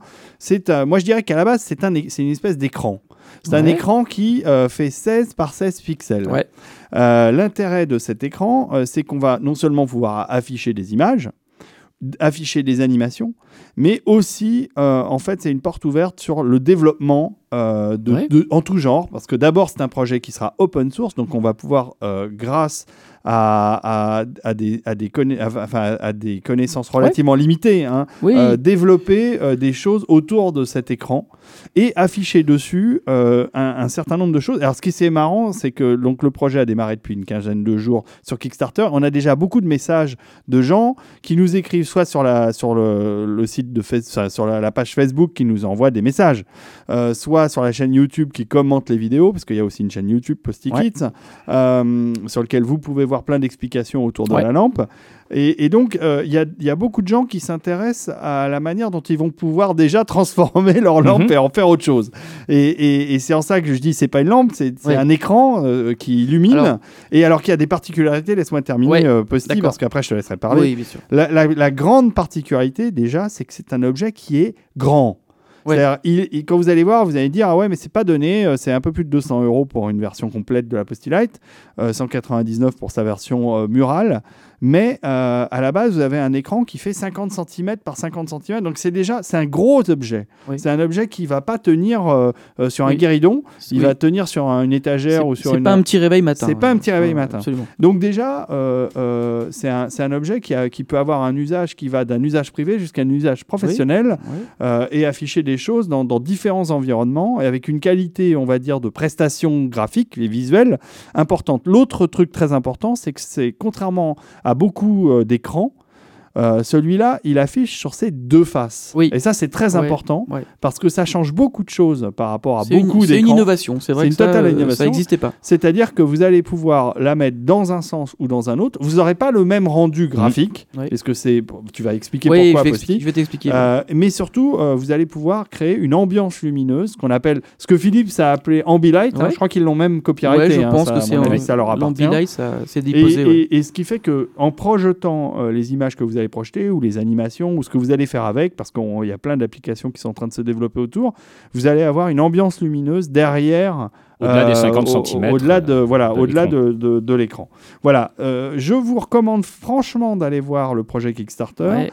Et euh, maintenant, Valentin, euh, explique. Alors si je voudrais rajouter un petit truc sur le, finalement le cahier des charges, parce que alors euh, je disais en rigolant, alors c'est marrant parce que Pascal Forget de l'émission canadienne l'a repris. oui. Euh, il était très fier d'annoncer que Posty avait inventé l'ULD. Alors l'ULD ça veut dire Ultra Low Definition. Mhm. Alors ça c'est une anecdote que j'aime raconter à Pépé Garcia qui lui teste des écrans 4K, 8K. Oui. Alors moi je suis en 0,2K. Parce qu'en fait 256 pixels Ouais. c'est du 0,2K. Ah bah, c'est parfait. Ouais. 16 par 16. Alors, mais alors pourquoi cette, cette volontaire Ça a été volontaire? C'est qu'à la base, il y a euh, toute une scène de graffeurs. Par exemple, on en discutait avant l'émission, euh, Nicolas. Mhm. Prenons Invader, le Oui. tagger. Euh, si tu te promènes aujourd'hui dans. C'est un tagger juste pour ceux qui connaissent pas peut-être. Ouais, vas-y, tu vas-y, Bah, c'est un euh, tagger qui, qui est connu parce que dans plein de villes dans le monde entier, il a fait des mosaïques de, Voilà. Des fameux Invaders. Space Invaders Voilà. qu'il a collé comme ça un petit Et peu sur a- les murs. Et il a inventé à la Pokémon Go, chasse, il a inventé une app sur smartphone où tu peux filmer par exemple les rues Oui. et tout d'un coup tu vas découvrir un nouveau tag en réalité augmentée. Donc ça c'est bon, c'est plutôt sympa. Euh, et Pour la petite anecdote, le monsieur avait, euh, enfin bien sûr, euh, caché à tout le monde son activité parce qu'il veut un peu comme ce qui restait, euh, restait secret et, ses amis, y compris euh, sa famille proche, sa femme, persuadés que c'était un carreleur et j'adore. il n'avait jamais J'adore. expliqué voilà sa, sa vraie. euh, Et- passion et pour le alors- carrelage. passion pour le et, et carrelage. alors, donc moi, à force de me promener, alors par exemple, Hippone, on était dans le 11e arrondissement de Paris, rue des Haies, et dans cette rue, c'était un espace de liberté pour les taggers, et notamment, il y avait, je sais pas si tu, si tu vois un peu de, de- le quartier dont je parle, mais souvent, tu as, le nom de la rue sur une plaque, Mhm. et en dessous, souvent, tu vas voir un Space Invaders. Alors le mec, justement, il est quand même très... euh, euh, il fait attention. Mhm. C'est-à-dire que le, le type, il a par exemple mis une feuille à lui, hein, euh, il n'a pas directement tagué sur le mur, Mhm. mais il a fait sa plaque, si tu veux. Et tout d'un coup, tu as une plaque Space Invaders. Et moi, je, je suis désolé, je trouve ça sympa. C'est c'est c'est une vieille mentalité de rétro gaming. C'est mélangé. Et je me suis dit, qu'est-ce qui ferait que tu retrouverais cet esprit-là dans ton séjour Alors, ça s'est embourgeoisé avec la Postilight parce que du coup, c'est plus un truc que tu colles au mur. C'est plutôt, comme, tu, comme dit David, un magnifique écran de 50 cm de côté euh, dans lequel tu vas foutre Pac-Man, Space Invaders, Kubert, euh, Mhm. euh, que sais-je, Spider-Man, etc., sous forme très très simplifiée. Et aussi, c'est parce qu'il y a toute une scène que j'adore, qui est les mecs qui font des dumps, des cartouches de jeux. Et si on prend les passionnés, il y en a, pl- il y en a des milliers, ils déposent en fait, par exemple, toutes les animations de Mario, parce que qu'est-ce qu'ils ont fait? Ils ont pris les vieilles cartouches NES ou Super NES, et les mecs font des dumps, c'est-à-dire qu'en fait, ils récupèrent les binaires de ces fichiers d'animation. Et donc, ils ont, par exemple, dans euh, euh, Scénic, euh, ils vont récupérer le boss de fin de niveau. Et pourquoi 16 par 16 Parce que bien souvent, les petits champignons, les petits machins, c'était tous des petits objets en 16 par 16 parce Mhm. que à l'époque de Donkey Kong Country et autres machins, on n'avait pas une RAM infinie. Il y avait aussi un prix de supermarché où les gens pouvaient pas dépasser genre 29 balles pour avoir pour acheter euh, Donkey Kong Country. Donc du coup, il y avait une mémoire limitée et les mecs travaillaient dans des définitions à la con comme ça. Les sprites. Et voilà, les fameux sprites que, donc, du Commodore Amiga, de, de- etc., etc. Et donc, euh, finalement, le point commun de tout ça, c'est qu'en 16 par 16, on se marre. Et la preuve, c'est que, tu vois, un des trucs que tu vois beaucoup aujourd'hui dans la campagne Kickstarter, c'est les personnages de Pac-Man. Et ben, ils s'appellent Dinky, euh, ils s'appellent Oui. machin, machin. Ben, ils sont tous en 16 par 16, c'est nickel, ça passe Donc très quand bien. on se Ouais. marre, on les récupère. En fait. Ouais, bah, on peut. Alors, On peut. on après, peut les créer aussi. hein. alors après, euh, donc ça c'était pour expliquer le côté un petit peu tag qui va se retrouver dans le séjour, mais sous forme beaucoup plus polissée, beaucoup plus embourgeoisée, parce que les- euh, effectivement, euh, c'est plus, on n'est plus dans le dans le 11e arrondissement. Un beau séjour peut être euh, très très bien euh, enrichi, mis en valeur par cette euh, culture finalement. D'ailleurs, juste une petite parenthèse, si jamais euh, les, les- les auditeurs de la TG sont intéressés par un épisode sur cet euh, univers, bon, moi, c'était Bah oui. mes travaux euh, quand j'étais Bah, vieil étudiant en psycho. euh, J'ai travaillé sur ce dossier-là, donc j'ai les contacts qu'il faut. Donc si ça vous Ah, bah intéresse, bah, Bah, on pourrait faire ouais. une émission Bah, là-dessus. bien sûr, Ouais, avec, avec plaisir. plaisir. avec plaisir. Voilà. Euh, et alors, euh, maintenant, alors ça c'est un, un- c'est quelque chose qu'on va, si on continue, et je pense qu'on va continuer parce qu'il y a tellement d'idées de kits au- autour de Posty, j'aimerais plus montrer la jeunesse du kit parce que là, sur la Posty Lite, finalement, euh, comme je me suis beaucoup formé depuis deux ans, donc notamment, c'est vrai que j'ai écrit le minimum vital pour que la lampe soit déjà utilisable facilement. Alors c'est quoi le minimum vital? C'est le logiciel embarqué dans l'Arduino de la lampe. Eh ben, il est, il- pour- par exemple, il est Bluetooth parce que on en a discuté plein de fois. Pour X raisons, j'ai pas envie d'être avec des serveurs internet euh, en, en- en mode Wi-Fi Mhm. euh, parce que j'ai pas encore la puissance de, de feu. Puis, et puis même, ça me saoule parce que, par exemple, reprenons à nouveau Google Home Mini, le jour où, Google décide d'arrêter les serveurs, ça rend obsolète le produit. Et ça va arriver un jour où ils vont dire simplement, ah bah non, mais ça c'est le modèle 2, il faut acheter le modèle 44 euh, parce que nos serveurs ont été mis à jour. Je me suis dit, qu'est-ce qui, dans le temps, finalement, dure depuis longtemps sur ces objets connectés? Et finalement, le Bluetooth, regarde, si tu as une enceinte Bluetooth depuis les années, début des années 2000, elle marche encore. Parce que le Bluetooth, finalement, c'est une norme qui fait que c'est du protocole euh, one-to-one. C'est-à-dire qu'en gros, dans ton smartphone, c'est Bluetooth. Dans le produit connecté, c'est Bluetooth. Tu passes pas par un serveur et ça marche tout le temps. Et, ça, et c'est resté finalement. Alors la norme, elle a évolué. Il y a du Bluetooth Low Energy, il y a du Bluetooth 4.0. Mais ceci dit, sur euh, donc l'ESP32 qui est un module compatible avec l'environnement de développement Arduino, j'ai trouvé le module qui marche avec tout. Alors c'est pas la meilleure bande passante. De toute façon, on s'en fout parce qu'on envoie du 16 par 16. Donc quand on voit Pac-Man euh, à la lampe, bon bah t'attends une seconde et paf, c'est dans la lampe. Et donc j'ai développé moi et c'est ça que vous allez avoir en open source ce que j'appelle le MVP, c'est le minimum viable product. C'est-à-dire que on n'est pas 200 pour l'instant à Posti, j'espère qu'on le sera un de ces quatre. Pour l'instant, moi, j'ai pu faire le minimum viable pour qu'on soit déjà hyper content. C'est-à-dire, Ouais, bah, ça, ça va plus loin que ça quand même. hein. Y a, y Alors on- justement, tu as des fonctionnalités, Bah oui, euh, faut les euh, décrire. bah, je vais les hein. décrire justement. Alors, donc, le, le truc, c'est que il y a un module Arduino embarqué qui utilise pour l'instant le Bluetooth du mode. euh, donc, ça, c'est pour les makers, c'est l'ESP32. Donc, l'ESP32, c'est un module qui vaut moins de 10 dollars et qui a un chipset dedans Wi-Fi, Bluetooth. Euh, et surtout euh, de la mémoire flash plein. Alors pourquoi de la mémoire flash c'est important? C'est que quand on éteint la lampe ou quand il y a une panne électrique chez toi, il faut pas que tu remettes à la main toutes les bitmaps et, et la façon dont tu avais configuré la lampe. Et donc, ce, qui, ce que j'ai beaucoup travaillé pendant ces, ces derniers mois, sur un système où quand tu éteins et tu rebranches ta lampe, en fait, elle va recharger dans sa mémoire flash tout le contexte et elle, re- elle redémarre exactement tel que tu l'avais paramétré. Parce que l'idée, c'est pas de rentrer chez soi tous les soirs et de renvoyer les paramètres. Mm. Donc ça, ça, marche très bien. Je, je, Oui, oui, oui. J'ai pu non, tester. non, non, mais il y a beaucoup de choses qui marchent quand même.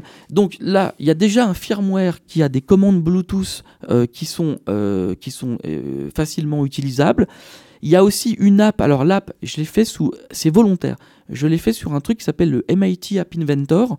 C'est la méthode Scratch. Alors ça, ça va parler à plein d'étudiants qui nous écoutent, qui ont peut-être entre 15 et 20 ans.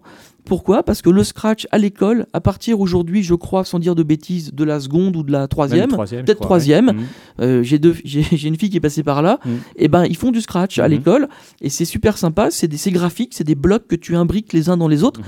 et tu vas commencer à apprendre le fameux if then else. Tu vas initialiser la connexion Bluetooth et tout ça c'est visuel. C'est même orienté objet. Pourquoi c'est orienté objet? C'est sympa. C'est qu'en fait tu vas prendre un objet de type Bluetooth et après derrière il y a ce qu'on appelle des méthodes associées à cet objet. Donc tu vas pas faire n'importe quoi.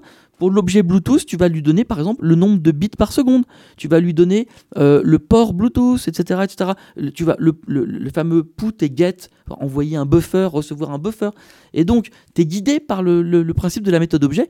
Et ce qui est génial, c'est que les mecs du MIT App Inventor, ils se sont fait chier parce qu'ils ont géré vachement de couleurs, de tas de trucs, et surtout, l'aspect smartphone est totalement transparent. C'est-à-dire qu'en fait, tu as un client sur le smartphone, App Inventor, qui vient, si tu veux, récupérer ton projet et qui le convertit en un APK. C'est-à-dire qu'en fait, tu peux te faire une app, finalement. Alors, c'est très lié aujourd'hui à Android. Je suis en train de regarder parce que Apple s'y met, parce qu'ils veulent pas avoir l'étiquette anti-maker. Donc, tu, ça y est, tu as depuis peu eh, le App Inventor qui tourne aussi sur l'iPhone. C'est grâce à ça que je vais pouvoir sortir l'appli à la fois sur le- les iPhones et sur les Android. Et ce qui est intéressant, c'est que tout va être open. Et donc ça veut dire que si la gueule de mon appli te plaît pas, ou si tu veux rajouter des fonctions, vas-y, fais-toi plaisir.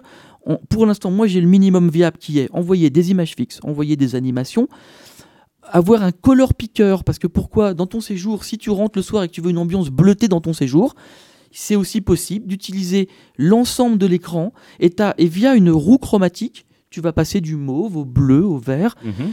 J'ai évidemment pensé aussi aux professionnels. J'ai un copain chez Cisco, il l'a mis dans sa salle de réunion parce que simplement, comme tu peux mettre des bandeaux défilants, un peu comme dans les pharmacies, tu dis réunion salle 23 avec David euh, et Nico, paf, t'envoies ça à la lampe, c'est parti, ça défile et ça peut défiler toute la journée. T'as un mariage, tu dis euh, le mariage c'est par là-bas, c'est Ouais, enfin, 4. les- voilà, il y a du texte, il y a de l'image, il y a des, il y a des formules Alors, y a des- mathématiques. alors ça, j'ai utilisé Chabovni parce que Oui, Chabovni, Chabovni, il c'est- est trop fort. c'est un fou. Chabovni est dans la lampe. Alors ouais, Chabovni dans la lampe. Pourquoi? Parce que c'est un fou des shaders. En fait, c'est le, le, le, le mec, il, il, il s'est éclaté. En fait, Chabovni, il aime les fractales, il aime les animations euh, donc euh, un peu aléatoires, il aime le jeu de la vie, ces, toutes ces bêtises. Parce qu'en fait, il avait, lui, il avait un CPC 464 Amstrad. Et le premier mec que j'ai vu me faire des fractales euh, dessus, c'était c'était ce mec-là. J'étais sur le cul. Alors à l'époque, lui, il mettait 4 jours pour faire genre 4 secondes de fractal avec un Amstrad, putain, et avec dedans un ZX, un Z80. Ou un 6502, je sais plus. 6502. Un je crois. 6502 dans l'Amstrad, Ouais. on, on verra. Mais c'est quand même énorme, quoi. Et, et donc, euh, il a retrouvé avec l'ESP32 le même genre de contexte qu'il avait et il s'est éclaté. Il m'a fait 20, 20 animations euh, totalement paramétrables. Euh, et donc, c'est ça qui est sympa. Vous verrez dans le code source, vous aurez euh, Chabovni à un moment donné et vous verrez son code, comment il a, il a généré ces espèces de barbules aléatoires. Euh, c'est super joli. Euh, pour ceux qui veulent les modifier, évidemment, il y a tous les paramètres. euh, alors, soit, moi aujourd'hui, ces paramètres, ils sont par défaut dans la lampe, ils sont pas envoyés depuis l'app parce que ça aurait complexifié l'app. Mais justement, posons-nous ensemble la question est-ce que vous voulez que ces paramètres soient facilement modifiables depuis une app smartphone? Et dans ce cas-là, il y aura des makers. Le, mot-clé de, le mot-clé de Post-it, c'est évidemment le mot qui fait marrer tout le monde, GitHub. D'ailleurs, monsieur et madame Tub ont un fils, ben Guy. Guy, Ah, voilà, c'est Bon, ça. bref. Et donc, ça a été racheté par Microsoft, hein, je, vous, je vous rappelle le truc, mais il y a quand même. On peut pas leur enlever C'est ça. Bill Tubb. C'est ouais, c'est Up. Et en fait, on peut pas leur enlever ça. En quelques clics, tu as monté un, un- un projet open dans lequel les gens peuvent commencer à faire ce qu'on appelle des branches. Alors je vous explique. Dans un GitHub, il y a ce qu'on appelle le projet cœur, master. Donc par exemple, moi j'ai un projet, qui- c'est le tronc d'arbre. Et après, si par exemple tu te dis, mais moi, je veux que les antiquaires aient euh, une variante de la lampe, euh, je ne sais pour quelle raison, ou bien tiens, euh, on, a, on a beaucoup brainstormé autour de, de, de cette lampe. Le bar graphe audio, par exemple, Bah, typiquement. il existe. Il existe. Tu l'as fait. Eh bien, donc moi, je peux pas penser à tout. D'abord parce qu'on n'est pas 2000 chez, chez on n'est pas Google. et donc, les mecs vont faire ce qu'on appelle des branches dans le, dans le GitHub. C'est-à-dire qu'ils vont dire, ah bah attends, moi, je prends le tronc commun. Mais il y a beaucoup de gens qui veulent développer du Ah, jeu autour de la. Alors tiens, typiquement Tetris ou le snafu de, du Nokia 3210. Hein, quand, quand toi, toi qui es allé à, la, à Iron Sky, euh, Mm. tu te souviens? Donc le, le petit snafu à la con, moi je vous le dis perso, j'ai pas envie de le faire. Pourquoi? Parce que moi, je pense que la Post-it c'est déjà un bel objet de décoration euh, geek avec euh, le côté euh, tag, etc. Et, et- et moi, je n'ai pas une énorme envie de jouer le soir à Snafu, sachant que j'ai Subway Surf sur mon smartphone qui est en 4K déjà. Et, C'est et- le mon smartphone, celui-là. donc, donc, donc, si vous voulez, Mais il n'y a pas de problème. Par exemple, tout le monde me dit je veux un puissance 4 sur ce putain de truc. Mais c'est facile. Mais c'est hyper facile à faire. Mm. En fait, et donc, euh, les gens disent je veux un effet Matrix. Mais l'effet Matrix, quand ils vont commencer à regarder le code de Chabovni et qu'ils vont comprendre qu'il y a une fonction de base qui s'appelle 7 pixels, 7 color pixels, tu dis voilà, c'est XY dans la lampe et voilà le niveau RVB de cet endroit-là de la lampe. Eh ben, tu as compris que ton effet Matrix, tu vas te le coder en- euh, quand, quand tu connais un petit peu. hein. Alors, il faut être un peu développeur, mais tu vas te le faire en une heure. Le bar graph, j'ai mis une, une demi-journée pour le coder. Mm, mm.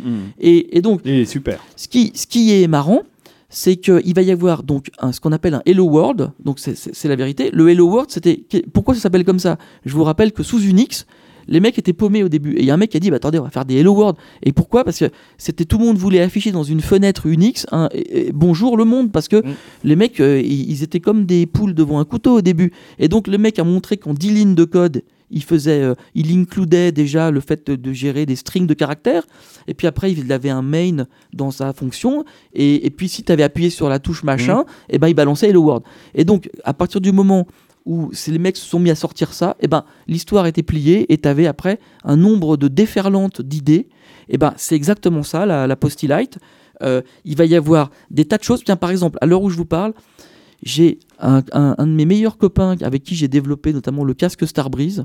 Il a fait Colada, je sais pas si vous, si vous connaissez, c'est la librairie graphique de la PlayStation quand même. Mhm. Il est en train d'écrire sur le SP32, il a branché une petite caméra miniature, et lui ce qu'il veut c'est quand il rentre le soir, il se filme et il veut, il veut arriver en pixel art à faire un algo, il y aura sa gueule en pixel art. Alors justement, tiens, Tu vois, bah, tu... ça me Et, et ça il va rappelle, le mettre sur le, il va le mettre sur le GitHub Rémi. Eh ben ça, Voilà, c'est ça, le, ça truc. tu me fais une habile transition euh, Posty pour parler euh, d'une grosse fonctionnalité euh, quand même très intéressante dans la Postilight, qui est que euh, d'abord, elle- c'est une, euh, c'est un objet qui attire euh, particulièrement les enfants. qui Bien sûr. intéresse. Moi, j'ai deux filles, euh, 7 et 12 ans, et, et elles en veulent une chacune dans, dans leur chambre.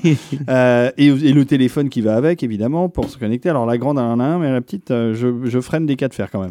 Bon courage. Et donc, ça plaît aux enfants. Et alors, elles se sont tout de suite mises à me faire des, Des dessins. images, des dessins. Bien alors, sûr. je leur ai fait une grille en papier euh, de 16 par 16 et elles ont commencé à dessiner. Bon, après, euh, papa a dû scanner euh, la grille, euh, l'intégrer Ouais. en pixels 16 par 16 et en faire donc un dessin utilisable, une image utilisable pour la lampe. J'ai travaillé sur Photoshop pour la convertir. Bon. Évidemment, tout le monde n'a pas un parent graphiste Oui. capable d'utiliser Photoshop. Oui. Et Valentin, tu as Ah, pensé ah bah à, voilà. à- à une option qui est, qui est très importante dans la lampe, l'option de, de- de conversion automatique Absolument. des dessins. Et donc, euh, euh, ça y est, le stretch goal est atteint. Et donc, euh, euh, j'ai lancé le développement. Donc, d'ailleurs, on a fait, on a pu faire un premier tournage avec. C'était un proto. hein. C'est un proto. Euh, Et, et donc là, on est en train de d'industrialiser ça. Et l'idée, alors. Je ne pense pas honnêtement que ça va être dans l'appli de configuration de la lampe parce que je trouve que ça non, ça sera une appli à part. Ça va être une appli à part. Mais c'est ça la beauté du truc aussi. C'est que, en fait, pourquoi vouloir absolument tout unifier? Parce qu'il y a des parents qui ont effectivement des enfants en bas âge qui aiment le dessin, mais pas tout le monde. Euh, donc, ce sera une appli qui sera sur, euh, sur les stores euh, Google ou bien, euh, ou bien Apple. Tu vas exactement, c'est le principe du QR code. Donc, exactement, tu vas t'imprimer, euh, il y aura un PDF, tu vas t'imprimer cette petite zone, il y aura un petit cadre noir autour Mhm. de la zone, et donc avec le système, donc, je vais pas mentir, ça utilise OpenCV dessous. Donc, OpenCV, c'est une librairie, d'ailleurs, euh, que Intel euh, a, promo- a promu. Hein. Euh, Tes amis. c'est Hein, tes Nico amis d'Intel. Donc, tu vois, Bah quand, oui, ils, oui, quand oui, ils se mettent à. Nos et- amis aussi, parce qu'on Ouais. les aime bien. Et, là. et- et donc, quand ils se mettent à faire un truc, euh, ça marche pour de vrai. Donc là, je vais utiliser la librairie d'Intel OpenCV euh, et qui va simplement. Le problème, un des problèmes, c'est que tu peux pas demander aux gens de cadrer pile poil en vue de le dessin de l'enfant. Le truc que fait super bien dans un Hello World OpenCV, c'est que quand tu as filmé un dessin avec une perspective, Hmm. donc tu- par exemple un carré devient un, un- Trapèze, un trapèze, Ouais. eh bien, OpenCV, le, le premier truc du Hello World, c'est en entrée, tu as l'image complètement pourrie, mal filmée, etc. Et en sortie, déjà, tu as l'image bien vue de dessus, parfaite. Et donc, après, derrière, tu plus qu'à récupérer les pixels de la grille, de les transformer en RAW et dans- donc en fichier euh, non compressé, hein, et d'envoyer ça euh, par le Bluetooth à la lampe. C'est donc, un peu plus complexe que ça parce que oui, tu bah, t'es heurté à des détails. On va pas rentrer dans non, les on détails, va mais, pas rentrer dans mais les ça, c'est une fonctionnalité formidable de pouvoir de Bien donner sûr. la possibilité aux enfants Bien sûr. euh, de dessiner sur du papier et Mm. de- et d'envoyer, c'est magique, d'envoyer les trucs dans la lampe. Alors, ça demande, ça a l'air de rien hein, comme ça, mais ça demande beaucoup de réflexion en dehors de ce que tu viens de nous décrire, euh, Posty. Mais il y a par exemple le fait que les enfants vont dessiner sur du papier blanc, ce qui est normal. Oui. Mais euh, le problème, c'est que dans la lampe, le blanc, ça signifie un pixel allumé. et en fait, euh, là où le blanc reste dans le, dans le dessin, ça signifie souvent qu'il est, qu'il est éteint.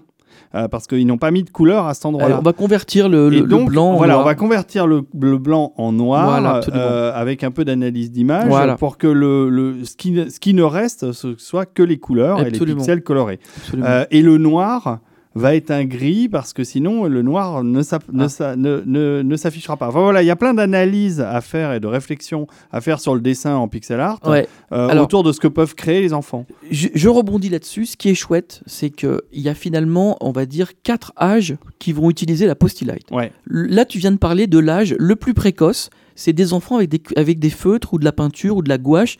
Ou même, j'ai un copain, là, il est en Afrique aujourd'hui, il est au Bénin. Il utilise le jeu de Blocus. En fait, Blocus, je sais pas si ça a été un truc qui a été vendu à des millions d'exemplaires. C'est un jeu Mattel où tu as en gros euh, une espèce de zone de travail avec des cases en plastique hein, et tu vas mettre donc des, des petits motifs qui vont suivre donc la zone euh, en plastique. Et le but c'est de ça s'appelle blocus parce que le but c'est de bloquer ton concurrent en, en- en- en- si tu veux c'est un peu comme du Go en simplifié. Mhm. Et ben tu peux utiliser blocus, filmer blocus et ça devient ton ton animation dans J'ai la lampe. acheté un blocus. Alors depuis j'y ai joué, c'est un super jeu. Et alors, donc, ce que je veux dire, c'est qu'il y a le premier âge où il faut d'ailleurs, quand un enfant, et ça, ça a été vu par les neuroscientifiques, ne donnez pas, et tu as raison, il faut pas donner des écrans tactiles trop tôt aux enfants, Mm. ça les perturbe. Parce que le premier développement du neuronal, c'est d'abord d'utiliser l'environnement 3D euh, physique, et c'est pas d'avoir un écran 2D sur lequel tu mets tes doigts, parce que ça perturbe énormément le cerveau. Les, premières, c'est ce qu'on avait vu avec Hippone, les premières tâches, c'est des vrais objets tangibles que tu manipules. Tu as le toucher, tu as le volume. Et c'est comme ça que tu vas développer l'enfant. Et d'ailleurs, chez Apple, je leur en veux, parce que est-ce que vous savez qu'en interne, le management le savait? Sur l'iPad et l'iPhone, on a retrouvé une tétrachier de mails du management en disant Attendez, les mecs, je vous préviens, les médecins disent qu'avant 10 ans, il faut surtout pas leur filer le, un iPad. C'est pas bon. Ça peut donner des, notamment de l'autisme. Et il y a aujourd'hui beaucoup de, parents qui doivent sevrer leurs enfants de, de 4-5 ans. Donc je dis, il y a un âge où c'est les feutres, c'est la pâte à modeler, c'est euh, des trucs euh, de, création, euh, c'est la glaise, c'est voilà, c'est tout ça. Et donc c'est ça qui est sympa, c'est que euh, en, les faisant colorier sur un quadrillage, c'est top parce que ils, vont- taguer le séjour avec leur dessin. Donc ça c'est l'âge 1. Après on a l'âge numéro 2, bah, heureusement vers, vers 12-13 ans. Pour ceux qui sont un peu geeks, qui s'intéressent, comme je disais, à la méthode Scratch, ils ont le côté appli smartphone, où ils vont pouvoir, par exemple, le mec, il se dit, si tu veux juste un bouton avec un chat, dis n'importe quoi, tu vas le faire, et ça enverra le chat quand tu appuieras sur le bouton. Donc ça, c'est quand même hyper passionnant, parce que c'est quand même le début de la programmation orientée objet. Mm. L'âge d'après. L'âge d'après, c'est du C. Et ben le C, moi je l'ai appris en prépa.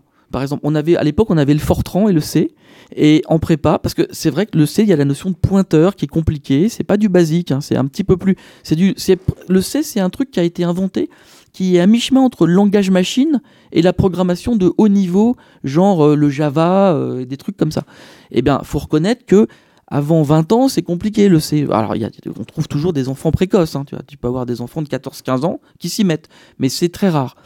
Donc, le firmware embarqué dans la lampe, c'est plutôt des makers de 20, 30, 40, voire euh, des vieux makers qui, dans les labos, vont, vont s'amuser à se faire des, des, trucs hallucinants. Donc, typiquement, mon pote Rémi, euh, qui est en ce moment en train d'écrire le, le fait de driver par l'ESP32 une webcam, euh, de, de faire du, du shader pour euh, convertir le flux de cette webcam en un flux 16 par 16 avec des algos de traitement du signal hallucinant, eh bon, bah, lui, il a 50 balais. Et, et donc, ça, c'est la troisième. Et, et le quatrième Et, âge. et le- le quatrième niveau. ouais. Eh ben, le quatrième C'est niveau. nous, là. On y arrive. le quatrième. je sais Non, mais si, mais le quatrième niveau, c'est exactement comme quand, quand, quand tu es venu installer la Postilight chez ta maman. Ah. Et là, le quatrième niveau, c'est simplement le niveau design sympa.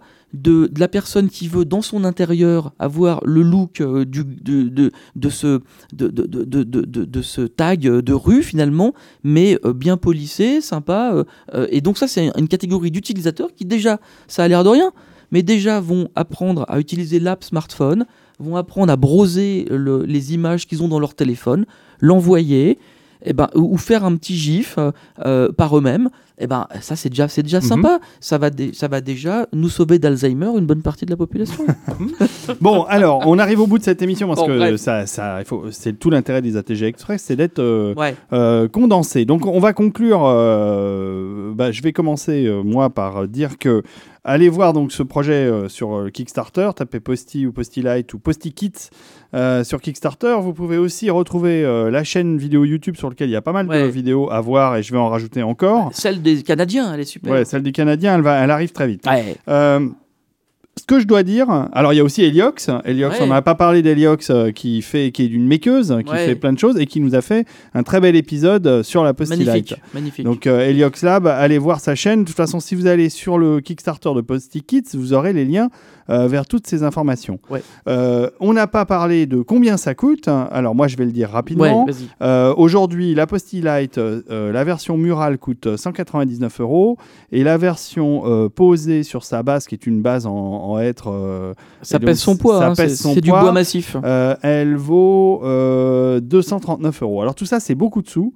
Ouais. Je comprends que les gens puissent être rebutés par le prix, mais c'est aussi le prix de l'artisanat. C'est ce qu'il faut dire, c'est que c'est quand même fait manuellement, que euh, usiner. euh, Alors il y a euh, 6 heures, il y a six heures d'usinage alors machine. tu m'as dit que t'allais aller. J'essaye euh, d'optimiser le G-code. J'essaye de passer- plus vite. Comme j'en ai vendu, et, enfin on en a vendu parce que sans ton aide, je- j'aurais jamais pu faire ce volume. À l'heure actuelle, on en est à 117, je crois. Ouais, on a une ça. centaine de post-it vendus. Euh, Euh, on aimerait en faire plus. On aimerait euh, votre soutien. En fait, Ouais. voilà. Euh, bah, c'est pareil. Tu vois, on fait du podcast depuis des années. Aujourd'hui, Posti, tu te lances dans vrai. cette aventure. Euh, si vous voulez encourager Posti, si vous voulez encourager donc l'équipe de la TG, parce que tout- tous on, on participe à, à plus ou moins grande échelle à ce, Mm. à ce projet. Eh ben, offrez-vous une Posti Light. D'abord, c'est un objet qui vous décevra pas, parce que moi, j'en utilise chez moi. Et ensuite, euh, vous avez des, des contreparties moins importantes si vous voulez juste nous soutenir. Vous avez les t-shirts que fait Post Carbone à la bombe. Il, il a des pochoirs et il, et il fait Alors, des t-shirts à la bombe. D'ailleurs, les, les pochoirs, ils sont découpés laser, hein, et donc ça- la qualité est très chouette. Euh, Donc et- voilà, ouais. euh, c'est un peu euh, là, c'est un peu ma- le moment de faire du, du Non, mais- achat, tu vois. sur, mais- le, sur le prix, c'est à la fois. Soutenez-nous. Moi, je comprends. Sur le prix, c'est à la fois cher et pas cher. Je vous explique.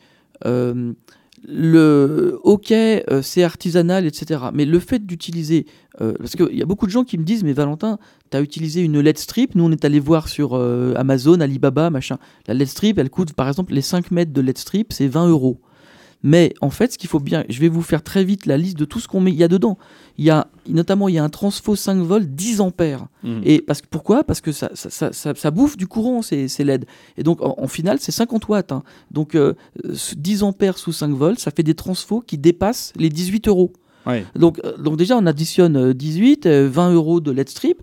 Rien qu'en bois, il y a 25 euros de hêtre massif. Mm, mm. Et bah oui, parce que pourquoi on a inventé la plasturgie plastique? C'est pour éviter d'acheter des matières Bah oui. premières comme ça. Et des matières de qualité euh, Acheter- dans des forêts euh, qui sont bien gérées euh, pour euh, Euh, être renouvelables. Les fameuses vis chromées qui, Bah ont oui. fait, qui ont fait beaucoup parler d'elles sur la campagne, eh ben, euh, il y en a 20. Euh, je peux vous dire que le prix unitaire d'une vis chromée, c'est pas, c'est pas rien. Euh, les deux plaques de, de plexiglas, Bah oui. euh, bah, allez, allez voir à Castorama combien ça coûte une plaque de plexi de ne serait-ce que 50 cm de large Bah par oui. 50 cm, ça vaut plusieurs dizaines d'euros. Et donc, alors évidemment, moi, je, en B2B, je- j'ai une centrale, une sorte, une espèce de, j'essaie d'optimiser un petit peu mes achats. Le fait d'en avoir vendu 117, c'est vachement bien parce que je vais pouvoir commander 117 LED strip. euh, Voilà, 100, tu vas pouvoir peut-être un peu baisser les coûts, mais ça change pas Mais grand chose. ça change pas énormément non plus. Et ce que je veux dire, c'est qu'à la fin, j'arnaque quand même pas le monde. Euh, Il y a aussi du travail parce qu'il y a, il y a un- moi ce que j'ai voulu aussi sur la Posty Light, c'est que les makers ne soudent pas. Il y a beaucoup de mères de famille qui ont peur. D'ailleurs, moi, sur mes doigts, j'ai commencé à souder à 7 ans.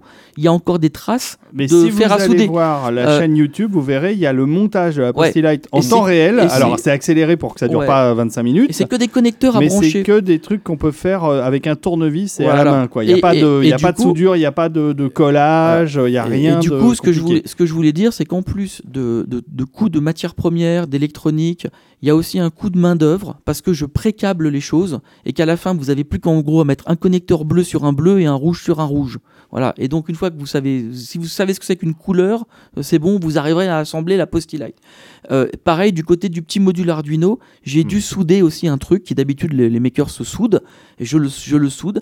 Je télécharge le firmware dans la lampe parce que je veux pas obliger les gens à comprendre ce que c'est que l'environnement de développement. Oui, alors c'est un truc très important à dire, c'est qu'on a beaucoup parlé technique, euh, développement, euh, GitHub, open source et compagnie. Euh, si vous achetez une lampe, évidemment, vous Elle pourrez- marche, elle elle marche marche toute seule, vous pourrez vous en servir, vous n'aurez pas besoin de programmer quoi que ce soit. Voilà. Vous aurez juste à la monter, mais ça, vous verrez aussi euh, dans la Je- vidéo que c'est Voilà. très très simple. Je suis très, je suis extrêmement attaché au fait que des gens qui sont pas ingénieurs ou qui n'ont et qui n'ont pas envie de faire de science, qui n'ont pas envie de comprendre un, un outil de développement, aient le droit d'avoir en, une heure de temps passé chez eux une lampe qui fonctionne. Donc ça, c'est vachement important. Vous n'avez pas besoin d'avoir fait un BTS euh, d'électronique embarqué. Vous n'avez pas besoin de faire une école d'ingénieur. Vous pouvez, si vous savez visser, vous saurez faire marcher la Postilight. C'est super important. Euh, je comprends qu'il y a des gens que ça perturbe, mais j'ai travaillé notamment, par exemple, l'étape clé, c'est de faire cheminer donc la LED strip. La LED strip, c'est un- une bande de LED sous forme d'une sorte d'un ruban. Voilà, Mhm. c'est un ruban. Et en fait, au début, et c'est pour ça que j'aurais pu aussi, euh, et on le fera plus tard, impliquer un peu les gens sur YouTube pour leur montrer la genèse du truc. Mais au début, je vais vous dire comment j'avais fait. J'avais des croisillons qui étaient usinés au laser et qui s'emboîtaient les uns dans les autres. C'est ce que font un peu les makers.